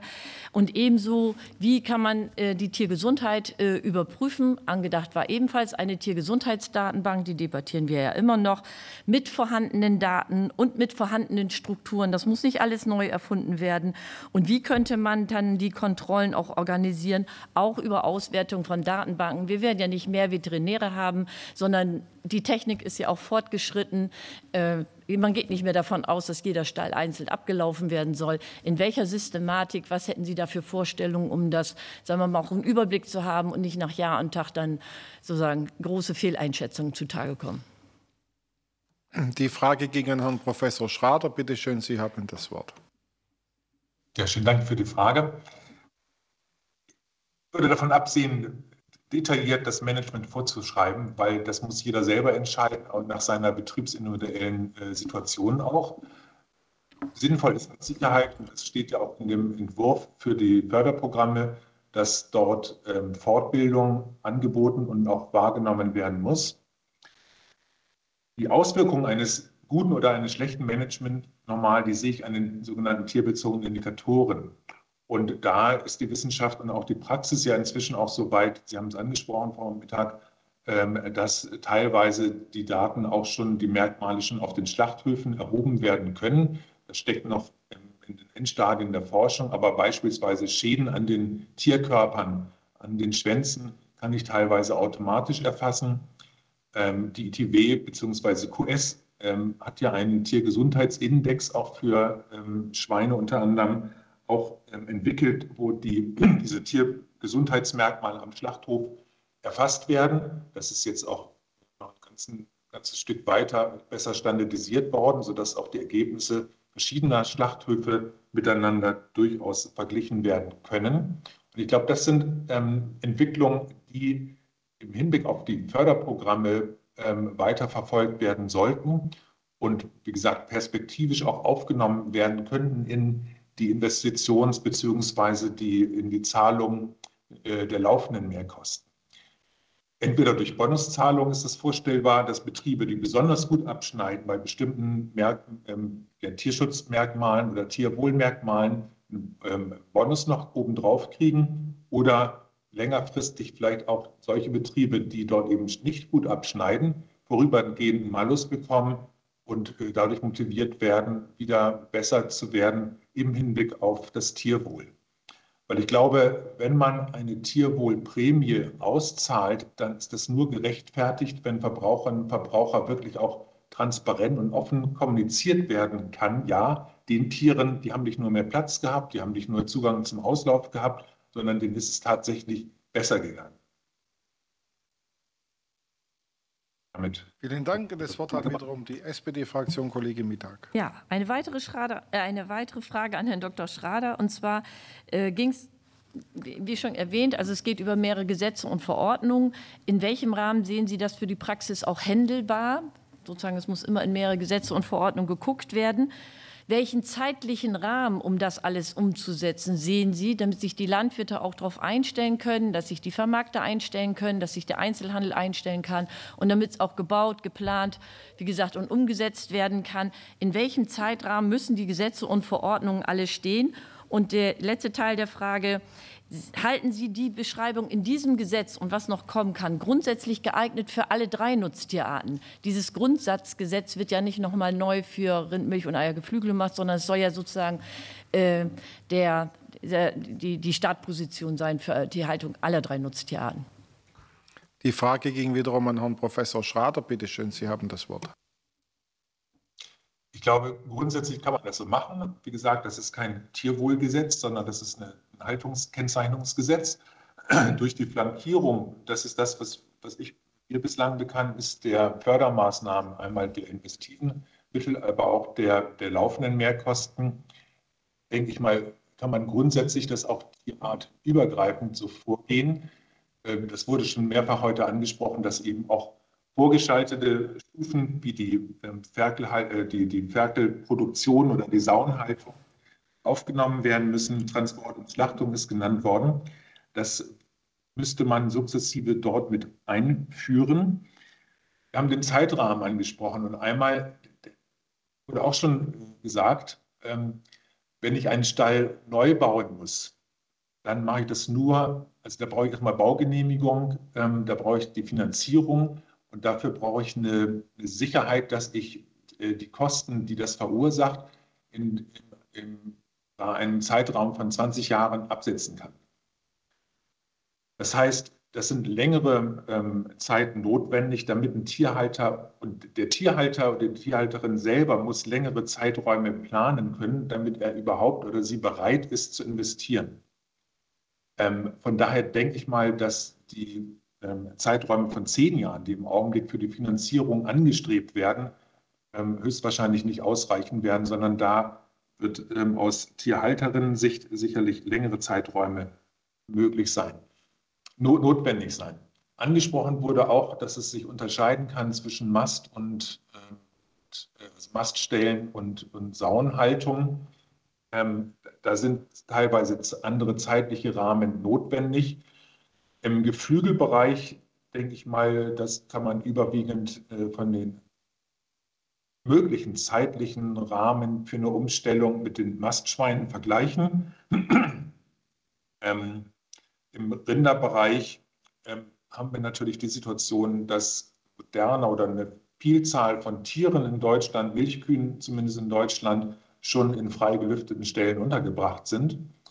Ähm, da sind die Voraussetzungen andere, um das relativ schnell zusätzliche Anforderungen, wenn, wenn es nicht äh, notwendig sein sollte, wirklich neu, große Umbauten oder Neubauten zu machen, das schneller zu machen. Also das muss man differenziert betrachten und das äh, hängt von der jeweiligen Nutzungsrichtung der verschiedenen Tierarten dann auch noch. Bitte auf die Zeit achten. Vielen Dank. Wir fahren fort in der Runde. Das Wort hat wiederum die Fraktion CDU-CSU. Es stehen zwölf Minuten für Frage und Antwort zur Verfügung und das Wort hat die Kollegin Stump. Vielen Dank, Herr Vorsitzender. Meine Fragen gehen an die Frau Dr. Nora Hammer. Ich würde folgende Frage gerne stellen. Denken Sie, dass eine staatliche Kennzeichnung dem Verbraucher gegenüber vertrauenswürdiger ist als die privatwirtschaftliche Kennzeichnung? Die Frage ging an Frau Dr. Hammer. Bitte schön, Sie haben das Wort. Ja, vielen Dank. Also aus Verbraucherperspektive erstmal würde ich sagen schon. Also das Erste, was einem aufdrängt, ist, ja, der Staat wird sich das gut überlegt haben ähm, und da stecke ich Vertrauen rein. Die wenigsten Verbraucher jedoch ähm, ja, beschäftigen sich so intensiv dann mit den Hintergründen oder mit, den detaillierten, äh, mit der detaillierten Ausgestaltung äh, einer solchen Kennzeichnung, wie wir es jetzt hier in diesem Raum tun. Und ich möchte das nicht alles wiederholen, es wurde schon viel dazu gesagt, also insbesondere bei den Kontrollmechanismen. Und ich glaube, die stellen ja für Glaubwürdigkeit äh, einen ganz großen Aspekt dar, dass eben die Kontrolle da ist für einen Betrieb, für einen Lebensmitteleinzelhandel und so weiter, der in eine solche Kennzeichnung liefert oder der sich mit so einem äh, Kennzeichen beschäftigt. Und die sind eben nicht gegeben. Also wenn man jetzt schon sieht, dass ein landwirtschaftlicher Betrieb, ich glaube, im Durchschnitt alle zehn Jahre von seinem Amtsveterinär besucht wird ähm, und über die Initiative Tierwohl zweimal im Jahr, wenn er in dem System dabei ist, ja, wenn ich dann dem Verbraucher das einfach mal offenlegen würde und ihm das sagen würde und mitteilen würde, hätte ich natürlich ein ganz anderes Bild hinter dieser Kennzeichnung, wie ich sie jetzt habe. Und dazu kommen natürlich addierend auch die ganzen Dinge, die wir eben schon hatten. Es ist die Herkunftskennzeichnung nicht dabei, es wird nur ein Haltungsabschnitt gekennzeichnet äh, und so weiter, was auch auf Seiten der Verbraucher, finde ich, für Verwirrung sorgen dürfte. Gleichzeitig finde ich es erstaunlich, äh, den Satz noch dazu, selbst wir hier in diesem Raum reden die ganze Zeit über Tierwohl und Tierschutz. Und die Bundesregierung hat schon Anfang des Jahres betont, es ist ein reines Haltungskennzeichen. Und aus Verbrauchersicht diese Unterscheidung zu machen, das habe ich in meinem Statement schon gesagt, zwischen höheren Haltungsstufen und die nicht automatisch gleichzusetzen mit deutlich mehr Tierwohl und Tierschutz, das fällt mir schwer, auch wenn ich höre, dass das alles noch geplant ist. Aber da sind die zeitlichen Aspekte dann auch noch wichtig, denke ich. Vielen Dank. Und das Wort hat wiederum die Unionsfraktion Kollegin Stump. Ja, vielen Dank. Meine zweite Frage geht gerade in die Richtung. Schafft die staatliche Kennzeichnung Ihrer Meinung nach mehr Transparenz und ist die Bezeichnung der einzelnen Haltungsformen für den Verbraucher denn am Schluss verständlicher wie die aktuellen ähm, Kennzeichnung, die wir schon haben über das, ähm, die Initiative Tierwohl, die ich finde sehr gelungen ist in dem Bereich und auch die Verbraucher auch sehr gut annehmen. Sehen Sie bei der staatlichen Kennzeichnung da eine Verbesserung für den Verbraucher? Die Frage ging wiederum an Frau Dr. Hammer. Bitte schön, Sie haben das Wort. Nein, die sehe ich nicht weil eigentlich ein Bereich geregelt wird, der Bereich geregelt ist. Also über die Initiative Tierwohl, über die Haltungsstufen, die es bereits im Markt geht. Ähm, ist die Regelung ja bereits da. Und mit diesem Haltungskennzeichnung drängt sich so ein bisschen der Eindruck auf, dass man einfach zu wenig Vertrauen in die Wirtschaft hat und deswegen diesen Bereich nochmal regeln möchte. Und eigentlich ist alles klar. Ich finde, die Haltungsstufen des Handels sind klar definiert. Ähm, hier ist QS und ITW stehen dahinter sozusagen. Diese ganzen Geschichten rund um Tiergesundheit, wir hatten das eben angesprochen, Schlachtbefunddaten.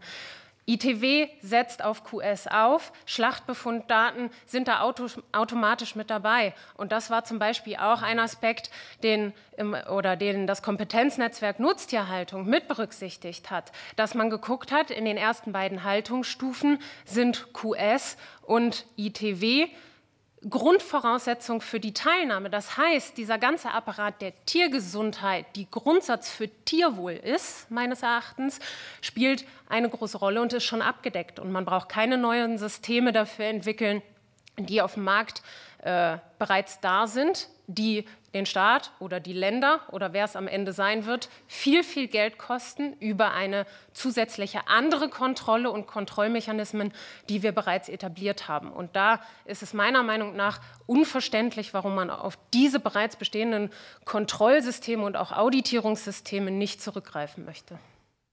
Vielen Dank. Und das Wort hat wiederum die Unionsfraktion Kollegin Stump.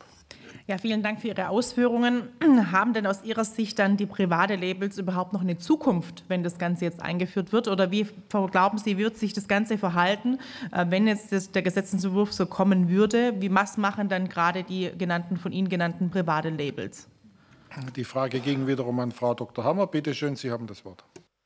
Ja, vielen Dank. Ähm ja, da kann ich so ein bisschen auch nur ein Fragezeichen dran machen. Es ist auch schon angeklungen in der Verordnung, wenn man sie äh, in dem Gesetz, Entschuldigung, in dem Gesetz, wenn man es so liest, wie wir es auch lesen oder wie ich es auch lese, werden private Label, privatwirtschaftliche Label eigentlich sukzessive verdrängt und denen wird nicht die Chance gegeben, weiter zu existieren.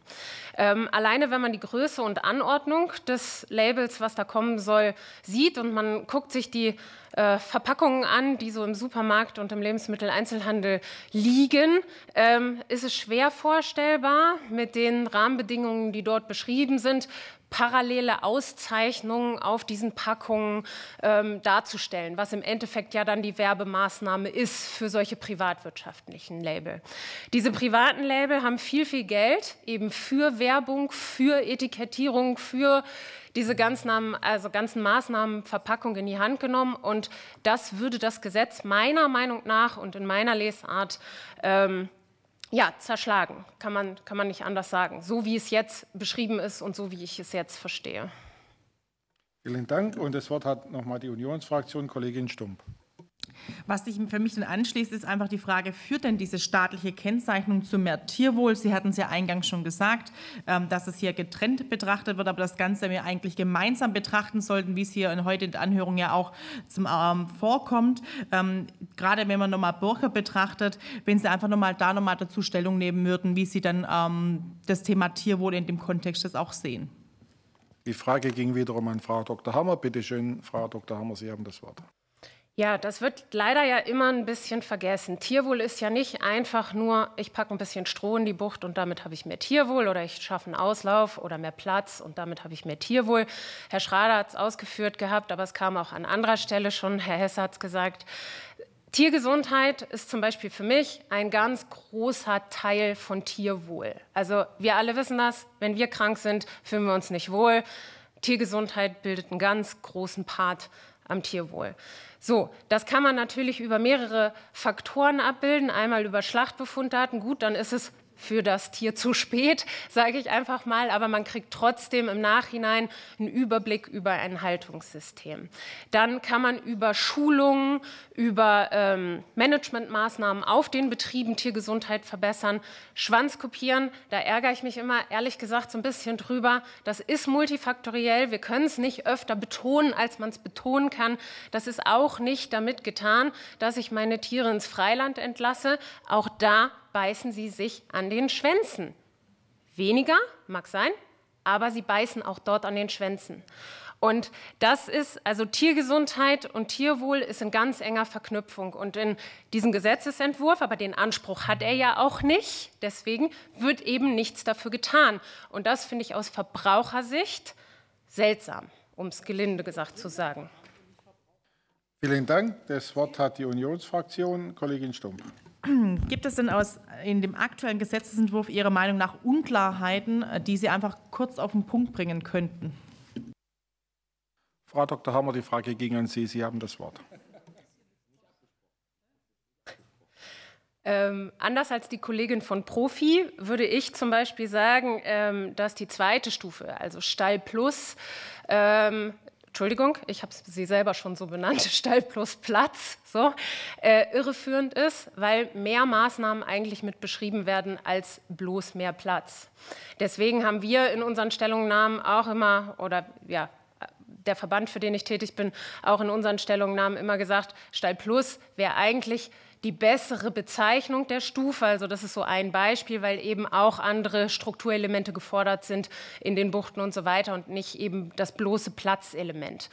Ähm, das ist, ist ein Punkt. Es gibt noch einige andere Punkte. Ich glaube, da verlieren wir uns zu sehr ins Detail. Die in den einzelnen Haltungsstufen kamen hier auch schon ähm, ähm, zutage, dass manchmal nicht klar ist, was ist Frischluft, muss wirklich die ganze Seite der Bucht offen sein, wo ordne ich dann beispielsweise einen Pickport ein, wo ich Jalousien runterziehen kann, wo die Tiere nur durch eine Tür in Auslauf gehen, etc. pp. Also da gibt es einfach noch Unklarheiten und wenn die auf Länderebene gelöst werden sollen, dann mache ich da auch schon mal ein großes Fragezeichen dran. Dann haben wir nicht nur Wettbewerbsverzerrungen gegenüber dem EU-Ausland, sondern auch schon zwischen den einzelnen Bundesländern.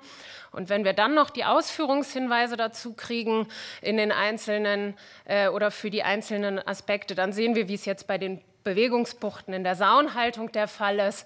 Ähm, wo jetzt von, von den Ausführungshinweisen zwei Meter Radius um die Sau gefordert wird und die Bewegungsbuchten, die gebaut sind, so nicht mehr standbar sind oder standhaft sind, dann kriegen wir, glaube ich, ein großes Problem, das niemandem mehr zu vermitteln ist. Vielen Dank und das Wort hat wiederum die Unionsfraktion, Kollegin Stumpf. Ja, die wichtigste Frage zum Schluss. Hilft diese staatliche Kennzeichnung den deutschen Tierhaltern? Und wie wird sich das Gesetz Ihrer Meinung nach wirtschaftlich auf die Tierhaltung auswirken? Die Frage ging an Frau Dr. Hammer. Bitte schön, Frau Dr. Hammer, Sie haben das Wort. Ja, ich glaube, dass leider in der jetzigen Form ähm, das Gegenteil ähm, erreicht wird. Ich habe es in meinem Eingangsstatement gesagt. Ähm, die Betriebe, die bereits in eine bestimmte Maßnahme investiert haben, also ob das Auslauf und Frischluft ist oder auch selbst die Tierhalter, die jetzt in der Initiative Tierwohl sind und nicht die Erforderungen von die Anforderungen von Stall plus Platz zum Beispiel ähm, erfordern, die werden ja in die nächst untere sozusagen Haltungsstufe eingruppiert werden. Und jetzt ist es so, dass sie über die ähm, Beispiel, ich bleibe mal bei der Initiative Tierwohl, äh, eine Vergütung für die Extramaßnahmen eben bekommen über das privatwirtschaftliche Label, was in Zukunft über eine verpflichtende staatliche Kennzeichnung so nicht mehr angedacht ist. Wenn man das in Kombination mit dem Förderprogramm ähm, sieht, ich habe es nicht selber durchgerechnet, aber es begeben sich ja viele daran, ist es so, dass ähm, Saunhalter zukünftig beim reinen Umsetzen der Tierschutz-Nutztierhaltungsverordnung am Ende mehr Geld in der Tasche haben, wie wenn sie das Förderprogramm in Anspruch nehmen. Ähm, das alles unter Vorbehalt, aber ähm, das kann natürlich nicht der Anspruch an so eine Kennzeichnung oder wir waren in diesem Gesamtkonzept nicht der Anspruch an äh, eine Fördermaßnahme sein. Ja, vielen Dank und wir machen weiter in der Runde. Das Wort hat die Fraktion Bündnis 90 Die Grünen. Es stehen sieben Minuten für Frage und Antwort zur Verfügung und das Wort hat Kollegin Mayer. Bitte schön. Ja, vielen Dank. Man muss ja auch sagen, dass so eine Runde auch Mut macht, da so viele auch von äh, Tierwohlstandards sprechen. Ähm, muss es ja einen riesen Rückhalt dann auch fürs Tierschutzgesetz geben und für eine insgesamte Anhebung der Mindeststandard. Also auf diese Runde freue ich mich dann auch schon sehr jetzt äh, mit diesen ganzen positiven Rückmeldungen. Ich hätte zwei Fragen. Einmal ähm, an Profil ähm, also an Frau Hamester, ähm, zum Thema auch nochmal Verbrauchertransparenz. Wir wissen ja auch, dass die Kennzeichnung nicht alleine stehen kann oder muss. Ähm, es wurde ja auch schon viel angesprochen. Natürlich ist jetzt den Menschen da draußen noch gar nicht klar, was, was soll diese neue Kennzeichnung eigentlich heißen. Gerade dadurch, dass es ja auch schon so viele verschiedene Label auf dem Markt gibt. Da wäre meine Frage ähm, an Sie, was ähm, also welche Kriterien oder welche Punkte müssten denn unbedingt nochmal in einer Kampagne des Ministeriums mit aufgegriffen werden, ähm, um auch Menschen zu erklären, was diese Kennzeichnung eigentlich leistet, beziehungsweise was sie auch nicht leistet. Ich hätte noch eine Frage dann ähm, direkt im Anschluss ähm, an den Herrn Röhring, was die Marktentwicklung anbelangt. Es wurde jetzt ja auch hier schon vielfach darauf hingewiesen, dass ja, man noch gar nicht absehen kann, wie der Markt sich jetzt entwickeln würde, auch mit einer neuen Kennzeichnung, aber vielleicht einfach mal auch eine Prognose von Ihrer Seite zu möglichen Marktentwicklungen. Danke sehr. Ja, vielen Dank. Die erste Frage ging an Profi, Frau Hamester, und die zweite Frage dann an die Bölf, Herrn Röhrig. Frau Hamester, bitteschön, Sie haben das Wort. Ja, vielen Dank für die Frage. Ich glaube, von der Einführungskampagne wird wirklich auch das Verständnis leider abhängen, wie diese Haltungskennzeichnung wirklich in der Bevölkerung ankommt, weil sie noch nicht, also weil sie für sich nicht selbsterklärend ist. Ich würde auch, wie viele hier ja auch schon gesagt haben, nicht unterstellen, dass ähm, der Großteil der VerbraucherInnen in diesem Land sofort versteht oder sich die Zeit nimmt, sich zu informieren, was hinter Stall plus Plus, Frischluftstall etc. steht. Und weil gerade die Bezeichnungen nicht selbsterklärend sind und auch eben ähm, nicht allen, von allen Verbraucherinnen erwartet werden kann, dass sie sich diese Mühe machen, muss es an sie herangetragen werden, was dahinter steht. Und da wäre eine ähnliche Informationskampagne wie zur Einführung des Bio-Kennzeichens sinnvoll. Und ganz zentral ist aus unserer Sicht, dass dann wirklich eine Bewertung der Haltungsform damit verknüpft sind. Dass ganz klar bewertet wird, dass eben die Auslaufhaltung, die Freilandhaltung oder auch die ökologische Haltung zu einem deutlichen Mehrwert für die Tiere führt im Vergleich zum Mindeststandard oder zu Stall plus Platz. Insbesondere muss auch die, der geringe Mehrwert von Stall plus Platz, wenn die Stufe dann so eingeführt werden, vermittelt werden. Uns wurde immer erklärt, dass eben diese Haltungsformen keine Stufen sind, dass deshalb auch keine Farben, keine Rangierungen durch Buchstaben, Zahlen etc. jetzt in dem Kennzeichen eingebettet werden können mit Blick auf europäische Vorgaben. Gut, aber dann muss es in der Kampagne folgen, dass es wirklich erklärt wird und das darf nicht an Verbänden oder an Medien hängen bleiben, die dann dieses staatliche Kennzeichen erklären sollen. Also Bekanntheit und Erklären ist da und Bewerten sind die drei Säulen, die wir uns da wünschen. Danke. Vielen Dank. Und die zweite Frage ging an den Bund Ökologische Lebensmittelwirtschaft. Herr Röhrig, bitteschön. Ja, vielen Dank. Vielen Dank fürs Wort. Ähm, was die Marktentwicklung betrifft, und da schaue ich zuerst aufs Eierkennzeichen, ist das ja sehr beeindruckend. Wir haben heute eine deutlich höhere Wertschöpfung in der Landwirtschaft äh, äh, im Vergleich zu der Zeit, als es noch die Käfighaltung in Deutschland etabliert gab. Das heißt, all die Bodenhalter, Freilandeierhalter, äh, Freilandhalter und äh, Biohalter haben dort ähm, deutlich zulegen können. Das ist, äh, denke für Landwirte und Tiere insgesamt ein Gewinn. Und wenn ich allein beim Ei gucke, wir haben ähm, äh, Märkte im Lebensmitteleinzelhandel, die setzen über ein Drittel mit Bio-Eiern um an Umsatz, also nicht an Menge, das ist natürlich dann etwas niedriger, aber das zeigt, was dort für ein Potenzial da ist. Und der Bereich hat ja auch sein, ähm, ja, deutlich gezeigt, wie viel Wachstum drin ist insgesamt. Ähm, vielleicht kurz zu Herrn Hocker. Ähm, ähm, Bitte schauen Sie auch, äh, damit sich das jetzt hier nicht so festsetzt, einerseits auf die Entwicklung der letzten drei Jahre, wenn ich mir die Corona-Zeit angucke. Wir, sind, wir hatten einzelne Bereiche beim Fleisch, da sind wir in einzelnen Jahren 40 Prozent gewachsen, was die, ähm, was die Umstellung auf Bio betrifft und auch die Absatzmengen, äh, auf die Absatzmengen betroffen hat, dass das jetzt, wenn die Leute wieder zurück in die Gaststätten gehen, dort kein Bioangebot finden, natürlich auch wieder sich ein Stück konsolidiert, das ist klar. Ja? Und das hat aber erstmal noch gar nichts mit der veränderten Einkaufssituation zu gucken oder der veränderten Haushaltssituation der Einzelhaushalte, sondern das ist einfach der, die Verschiebung, die wir genauso übrigens auch im konventionellen Lebensmittelhandel sehen, dass dort Umsatzrückgänge da sind in einigen Bereichen, weil die Leute wieder stärker in der Außengastronomie, in der Gastronomie, in der Außerhausverpflegung unterwegs sind. Dass wir jetzt natürlich auch Verschiebung erleben, ähm, ähm, weil die Haushalte sparsamer geworden sind, das, da erleben wir die Biokunden treu im Kern. Sie greifen zu einfacheren Produkten und weniger teuren Produkten, aber sie bleiben Bio im Kern treu. Von daher ist die Frage, die wir tatsächlich noch zu Ende ausloten müssen, ist es tatsächlich auch ein Mengenrückgang oder ist es äh, erstmal nur ein Preisrückgang? Ähm, da gucke ich aber eigentlich ganz äh, zuversichtlich, da gucke ich ganz zuversichtlich nach vorn und selbst wenn es jetzt einen Dämpfer gibt, ähm, ähm, heißt das ja trotzdem, dass wir auf dem Weg weitermachen müssen. Und äh, ein, ein Punkt noch vielleicht dazu, die Frage der Marktentwicklung ist auch von diesen äußeren Faktoren bestimmt. Wir haben erlebt, wie, wie viel teurer äh, Mineraldünger geworden ist und die Abhängigkeit von fossiler Energie die Landwirte auch in die Ecke gedrängt hat. Wir erleben bei Bio eine sehr hohe Preisstabilität, die deutlich, ähm, ist deutlich preisstabiler als die konventionellen Produkte. Wir haben ein Schließen dieser Schere, daraus kann sich auch ein positiver Effekt am Markt am Ende noch ergeben. Von daher ein gemischtes Bild, ähm, wo wir, denke ich, schauen müssen, wie können wir zusammen mit den Landwirten und zusammen mit den Verbrauchern diesen Umbau insgesamt gestalten. Und Bio ist dort ein Angebot an beide, ähm, an beide Bereiche, sich dort freiwillig zu engagieren. Ähm, insofern ist dieser äh, Marktblick nach vorne, bleibt ein Orakel, aber wenn ein gutes System da ist, wie beim Ei, bin ich zuversichtlich, dass dort dieser Bereich dazugewinnen kann. Äh, dass die besseren Tierhaltungssysteme dazugewinnen können. Es hängt maßgeblich von der Förderung auf ab, von der Langfristigkeit, vom Bekenntnis der Politik, das auch tatsächlich zu wollen äh, und zu sagen, ja, wir gestalten diesen Umbau alle gemeinsam. Davon wird es abhängen, wie die Stimmung ist, wie die Landwirte und Verbraucher sich einlassen, das zu tun. Der Markt alleine wird es nicht richten. Wir werden diese Förderung brauchen, äh, damit diese Preisschere zwischen dem besseren und dem ähm, Einstiegsfleisch, sag mal, etwas geringer ist ich, ähm, und damit auch der Anreiz, äh, die, die, Hemmschwelle zum besseren Fleisch zu greifen, nicht so groß ist. Ich sehe im Übrigen äh, auch keine Diskriminierung durch die Biostufe, wenn ich das noch an, ansetzen darf. Ich habe keinen konventionellen ähm, ähm, äh, Freilandhalter erlebt, der Bio als diskriminierend empfindet, sondern er macht sein Ding, er gibt den Tieren mehr Platz, er kann das gut vermarkten, er kriegt seinen Preis dafür, das funktioniert und von daher glaube ich, ist das eine irrige Annahme, dass wir dort in eine diskriminierende Situation rauschen, sondern im Gegenteil, wir geben denen, die schon viel investiert haben, 17.000 Betriebe, ähm, eine Möglichkeit, äh, dort Teil des Systems zu sein. Sie wollen Teil des Systems sein, was da kommt.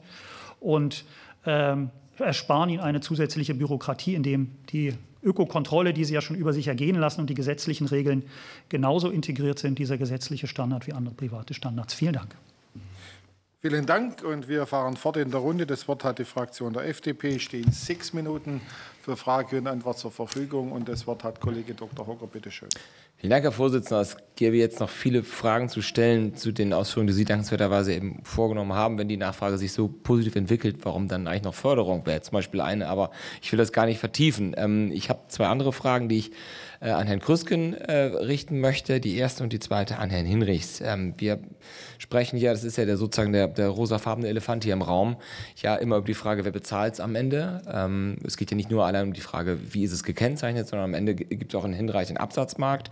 Und es gibt ja, lieber Herr Krüsken, ja eine ganze Reihe von Zahlen, die da kursieren, wie groß die Kosten für die Umstellung der Tierhaltung hier sind.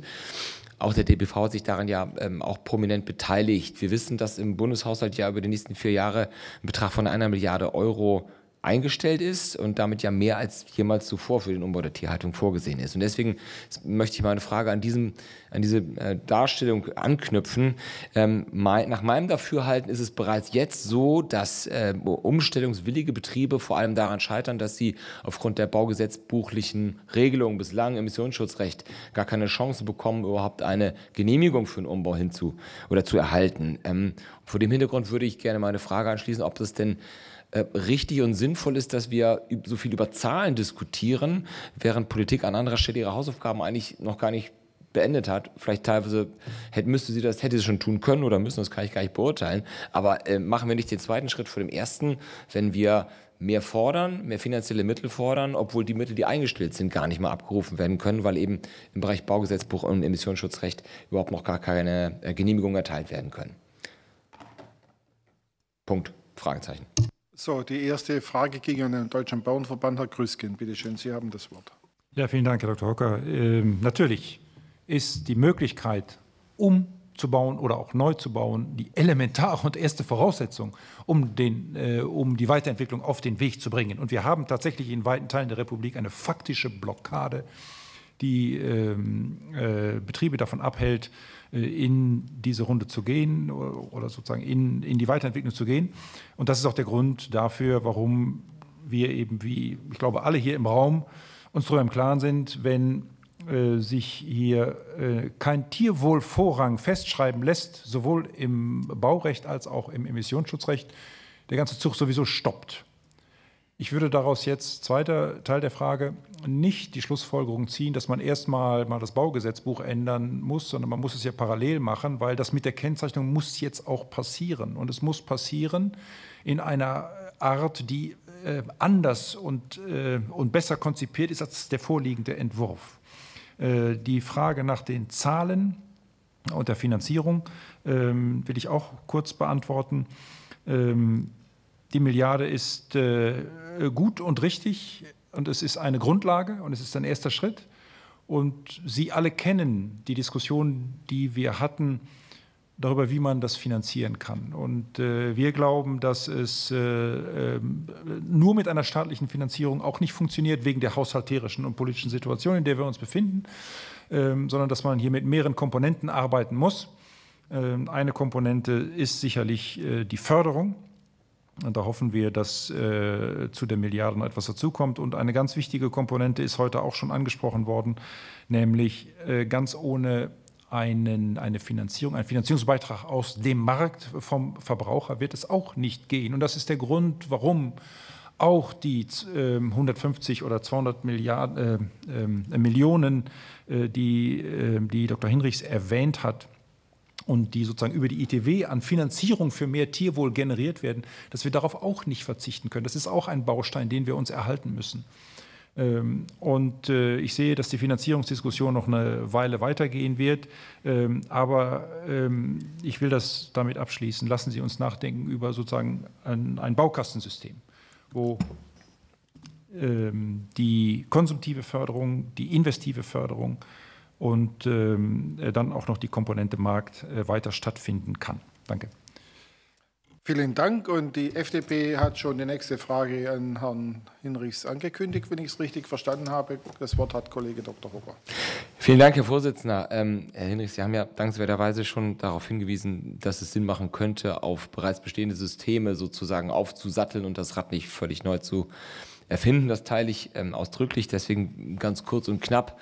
Äh, wie sieht nach Ihrer Ansicht denn eine möglichst, ich nenne es mal bürokratiearme Umsetzung für äh, Landwirte aus, äh, die sich ja in einem internationalen Wettbewerb bewegen und hier nicht zusätzlich noch mit Bürokratiekosten und Aufwand überzogen werden sollen? Dankeschön.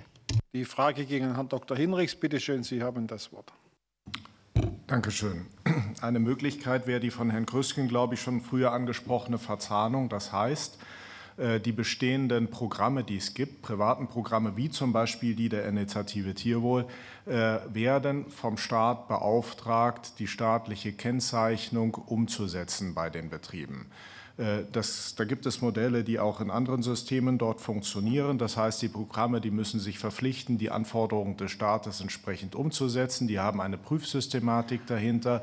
Wir haben zum Beispiel die 13.000 Betriebe alle vertraglich auch eingebunden, wie die unterliegen unserer Prüfsystematik. Und man kann ja versuchen, Synergien zu stemmen, indem man sagt, eben die Betriebe, die setzen auch die Mindestanforderungen der staatlichen Kennzeichnung dann um. Das hätte folgenden Vorteil, dass äh, man nicht Parallelstrukturen neben der Wirtschaft beim Staat aufbauen muss. Über die amtliche Kontrolle wurde auch schon gesprochen und hätte auch darüber hinaus noch einen weiteren Vorteil, dass äh, Betriebe im Ausland genauso überprüft werden könnten. Bei der Initiative Tierwohl nehmen auch allerhand Betriebe aus dem Ausland teil, die in den deutschen Markt liefern. Die kann der Staat ja nicht überprüfen, das ist ja auch wie gesagt nicht vorgesehen. Private Programme können die überprüfen und wir tun das. Wichtig ist nur dabei, dass dann diese Übertragung der Aufgaben nicht in Form einer Beleihung stattfinden, denn dann können sie schon mal nicht mehr im Ausland überprüfen, sondern dann wäre es wichtig, dass so diese privaten Programme beauftragt werden oder dass eine andere Form gefunden wird. Danke. Vielen Dank und wir fahren fort in der Runde. Das Wort hat die Fraktion der AfD. Es stehen fünf Minuten für Frage und Antwort zur Verfügung und das Wort hat Kollege Protschka. Bitte schön. Danke, Herr Vorsitzender. Wieder an Herrn Dr. Hesse. Wir befinden uns ja inmitten der der schwersten Inflation der Nachkriegszeit. Fleisch hat sich um über 20 Prozent verteuert. Ein Drittel der deutschen Bevölkerung kann sich den gewohnten Fleischkonsum ja schon nicht mehr leisten.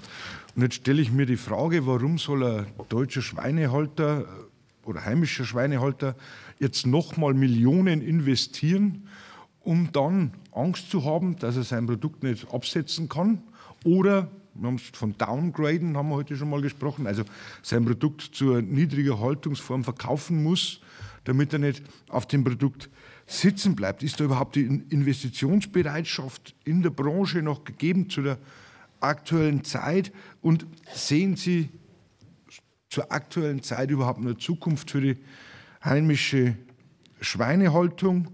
Und was müsste aus Ihrer Sicht die Politik tun oder schnellstmöglich tun, ähm, damit sich die Schweinehaltung in Deutschland wieder lohnt. Dankeschön. Vielen Dank. Die Frage ging an Initiative Schweinehaltung Deutschland. Herr Dr. Hesse, Sie haben das Wort. Ja, vielen Dank für die Frage.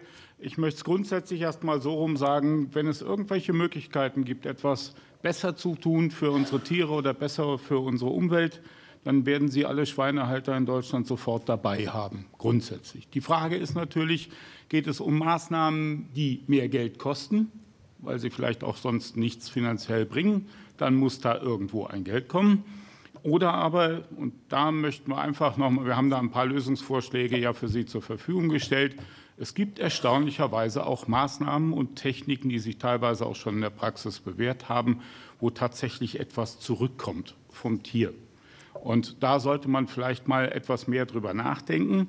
Aber grundsätzlich das größte oder wir haben zwei große Probleme, die davon unabhängig sind.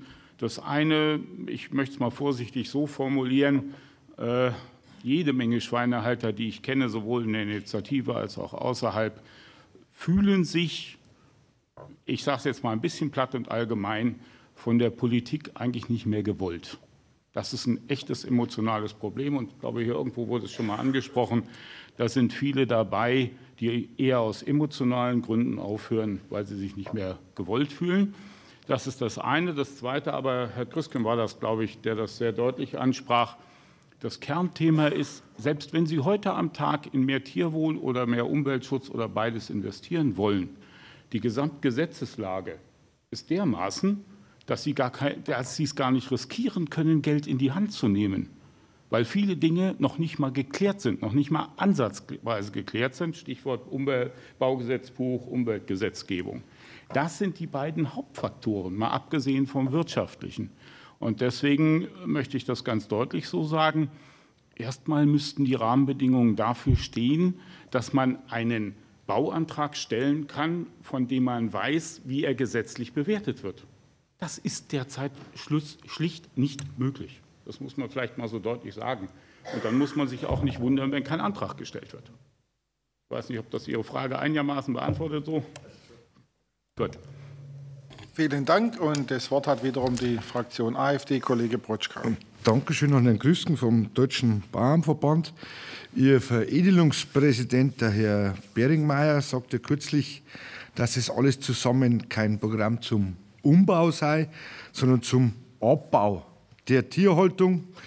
Ähm, den Eindruck habe ich auch und die Grünen ja machen da keinen Hehl daraus, dass sie die Tierhaltung am liebsten halbieren oder ganz abschaffen wollten. Jetzt ist meine Frage, hat Herr Beringmeier hier für den gesamten Deutschen Bauernverband gesprochen oder nur für sich selbst? Danke. Die Frage ging an den Deutschen Bauernverband. Herr Grüßken, bitte schön. Sie haben das Wort. Herr Beringmeier hat natürlich für den Deutschen Bauernverband gesprochen. Vielen Dank. Und das Wort hat wiederum die AfD, Kollege Brutschka. Äh, ich, ich verschenke die letzte halbe Minute. Danke. Vielen Dank. Dann fahren wir fort und den Abschluss in der Runde macht die Fraktion Die Linke. Es stehen zwei Minuten für Frage und Antwort zur Verfügung und das Wort hat Kollegin Ladendorf. Bitte schön. Ja, vielen Dank. Ähm, meine Frage geht äh, noch einmal an Frau Hamester. Ähm, welche der angedachten Haltungsformen stellen gegenüber dem bisherigen äh, Standard tatsächlich einen Mehrwert dar? Ähm, welche sind als artgerecht aus Ihrer Sicht zu bewerten und wenn die Zeit es zulässt, ähm, was fehlt an äh, Kriterien aus Sicht des Tierschutzes? Die Frage ging an Profi e.V. Frau Hamester, Sie haben das Wort. Ja, vielen Dank für die Frage, Frau Latendorf. Ähm, genau eben dieser fehlende Mehrwert als Stufe oberhalb des Standards begründet unsere Ablehnung der Stufe Stall plus Platz. Denn die Stufe, die Tieren wirklich einen deutlichen Mehrwert bietet, ist eben erst der Frischluftstall. Deshalb fordern wir diesen Frischluftstall oberhalb des Mindeststandards. Denn erst dort profitieren die Schweine von deutlich erhöhtem Platz, von Zugang zu Außenklima und dadurch eben von Tageslicht, frischer Luft, Außenklima reizen und hoffentlich durch das zusätzliche Kriterium, eben als letzte Frage, was fehlt auf jeden Fall, das Kriterium Stroh, würde erst die von Professor Schrader angesprochenen wichtigen Funktionsbereiche und Beschäftigungsmöglichkeiten und weichen Liegeflächen ähm, eben adressieren. Als Stufe oberhalb des Mindeststandards erwarten Verbraucherinnen eben einen deutlichen Mehrwert. Den werden sie da reinlesen und dadurch ver verursacht die Stufe Stall plus Platz eine Verbrauchertäuschung, Verwirrung und muss deshalb abgelehnt werden. Ja, welches Haltungsverfahren ist als artgemäß zu bewerten? Genau das soll ja auch die Kennzeichnung schaffen, Orientierung, welche Haltungsverfahren eben zu einem artgemäßen Ausleben der Bedürfnisse und Verhaltensweisen führen. Genau diese Stufe fehlt eben in Form der Freilandhaltung. Deshalb fordern wir die eigene Freilandhaltung als Stufe, die aktuell in den beiden Stufen Auslauf und Freiland sowie Bio eben nur untergeordnet wird. Ähm, ja, es ist ein Zukunfts-, eine, eine Zukunftsstufe, die im Moment noch in der Nische sind, aber damit dieses einzig artgemäße Haltungsverfahren überhaupt aus den Kinderschuhen herauskommen kann und gefördert werden kann, braucht sie eine, eine eigene Stufe. Vielen Dank.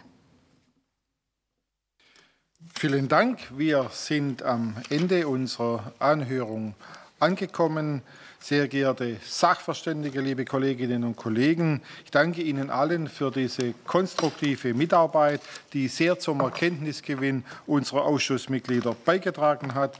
Die Beratungen zu dem Gesetzentwurf der Bundesregierung mit dem Titel Entwurf eines Gesetzes zur Kennzeichnung von Lebensmitteln mit der Haltungsform der Tiere, von denen die Lebensmittel gewonnen wurden, auf der Bundestagsdrucksache 20 4822 werden in einer der nächsten nicht öffentlichen Sitzungen des Ausschusses für Ernährung und Landwirtschaft fortgesetzt. Danach wird dieser Ausschuss dem Plenum seine Beschlussempfehlung und seinen Bericht vorlegen. Ich bedanke mich nochmals für Ihre Teilnahme und schließe hiermit die Anhörung. Herzlichen Dank.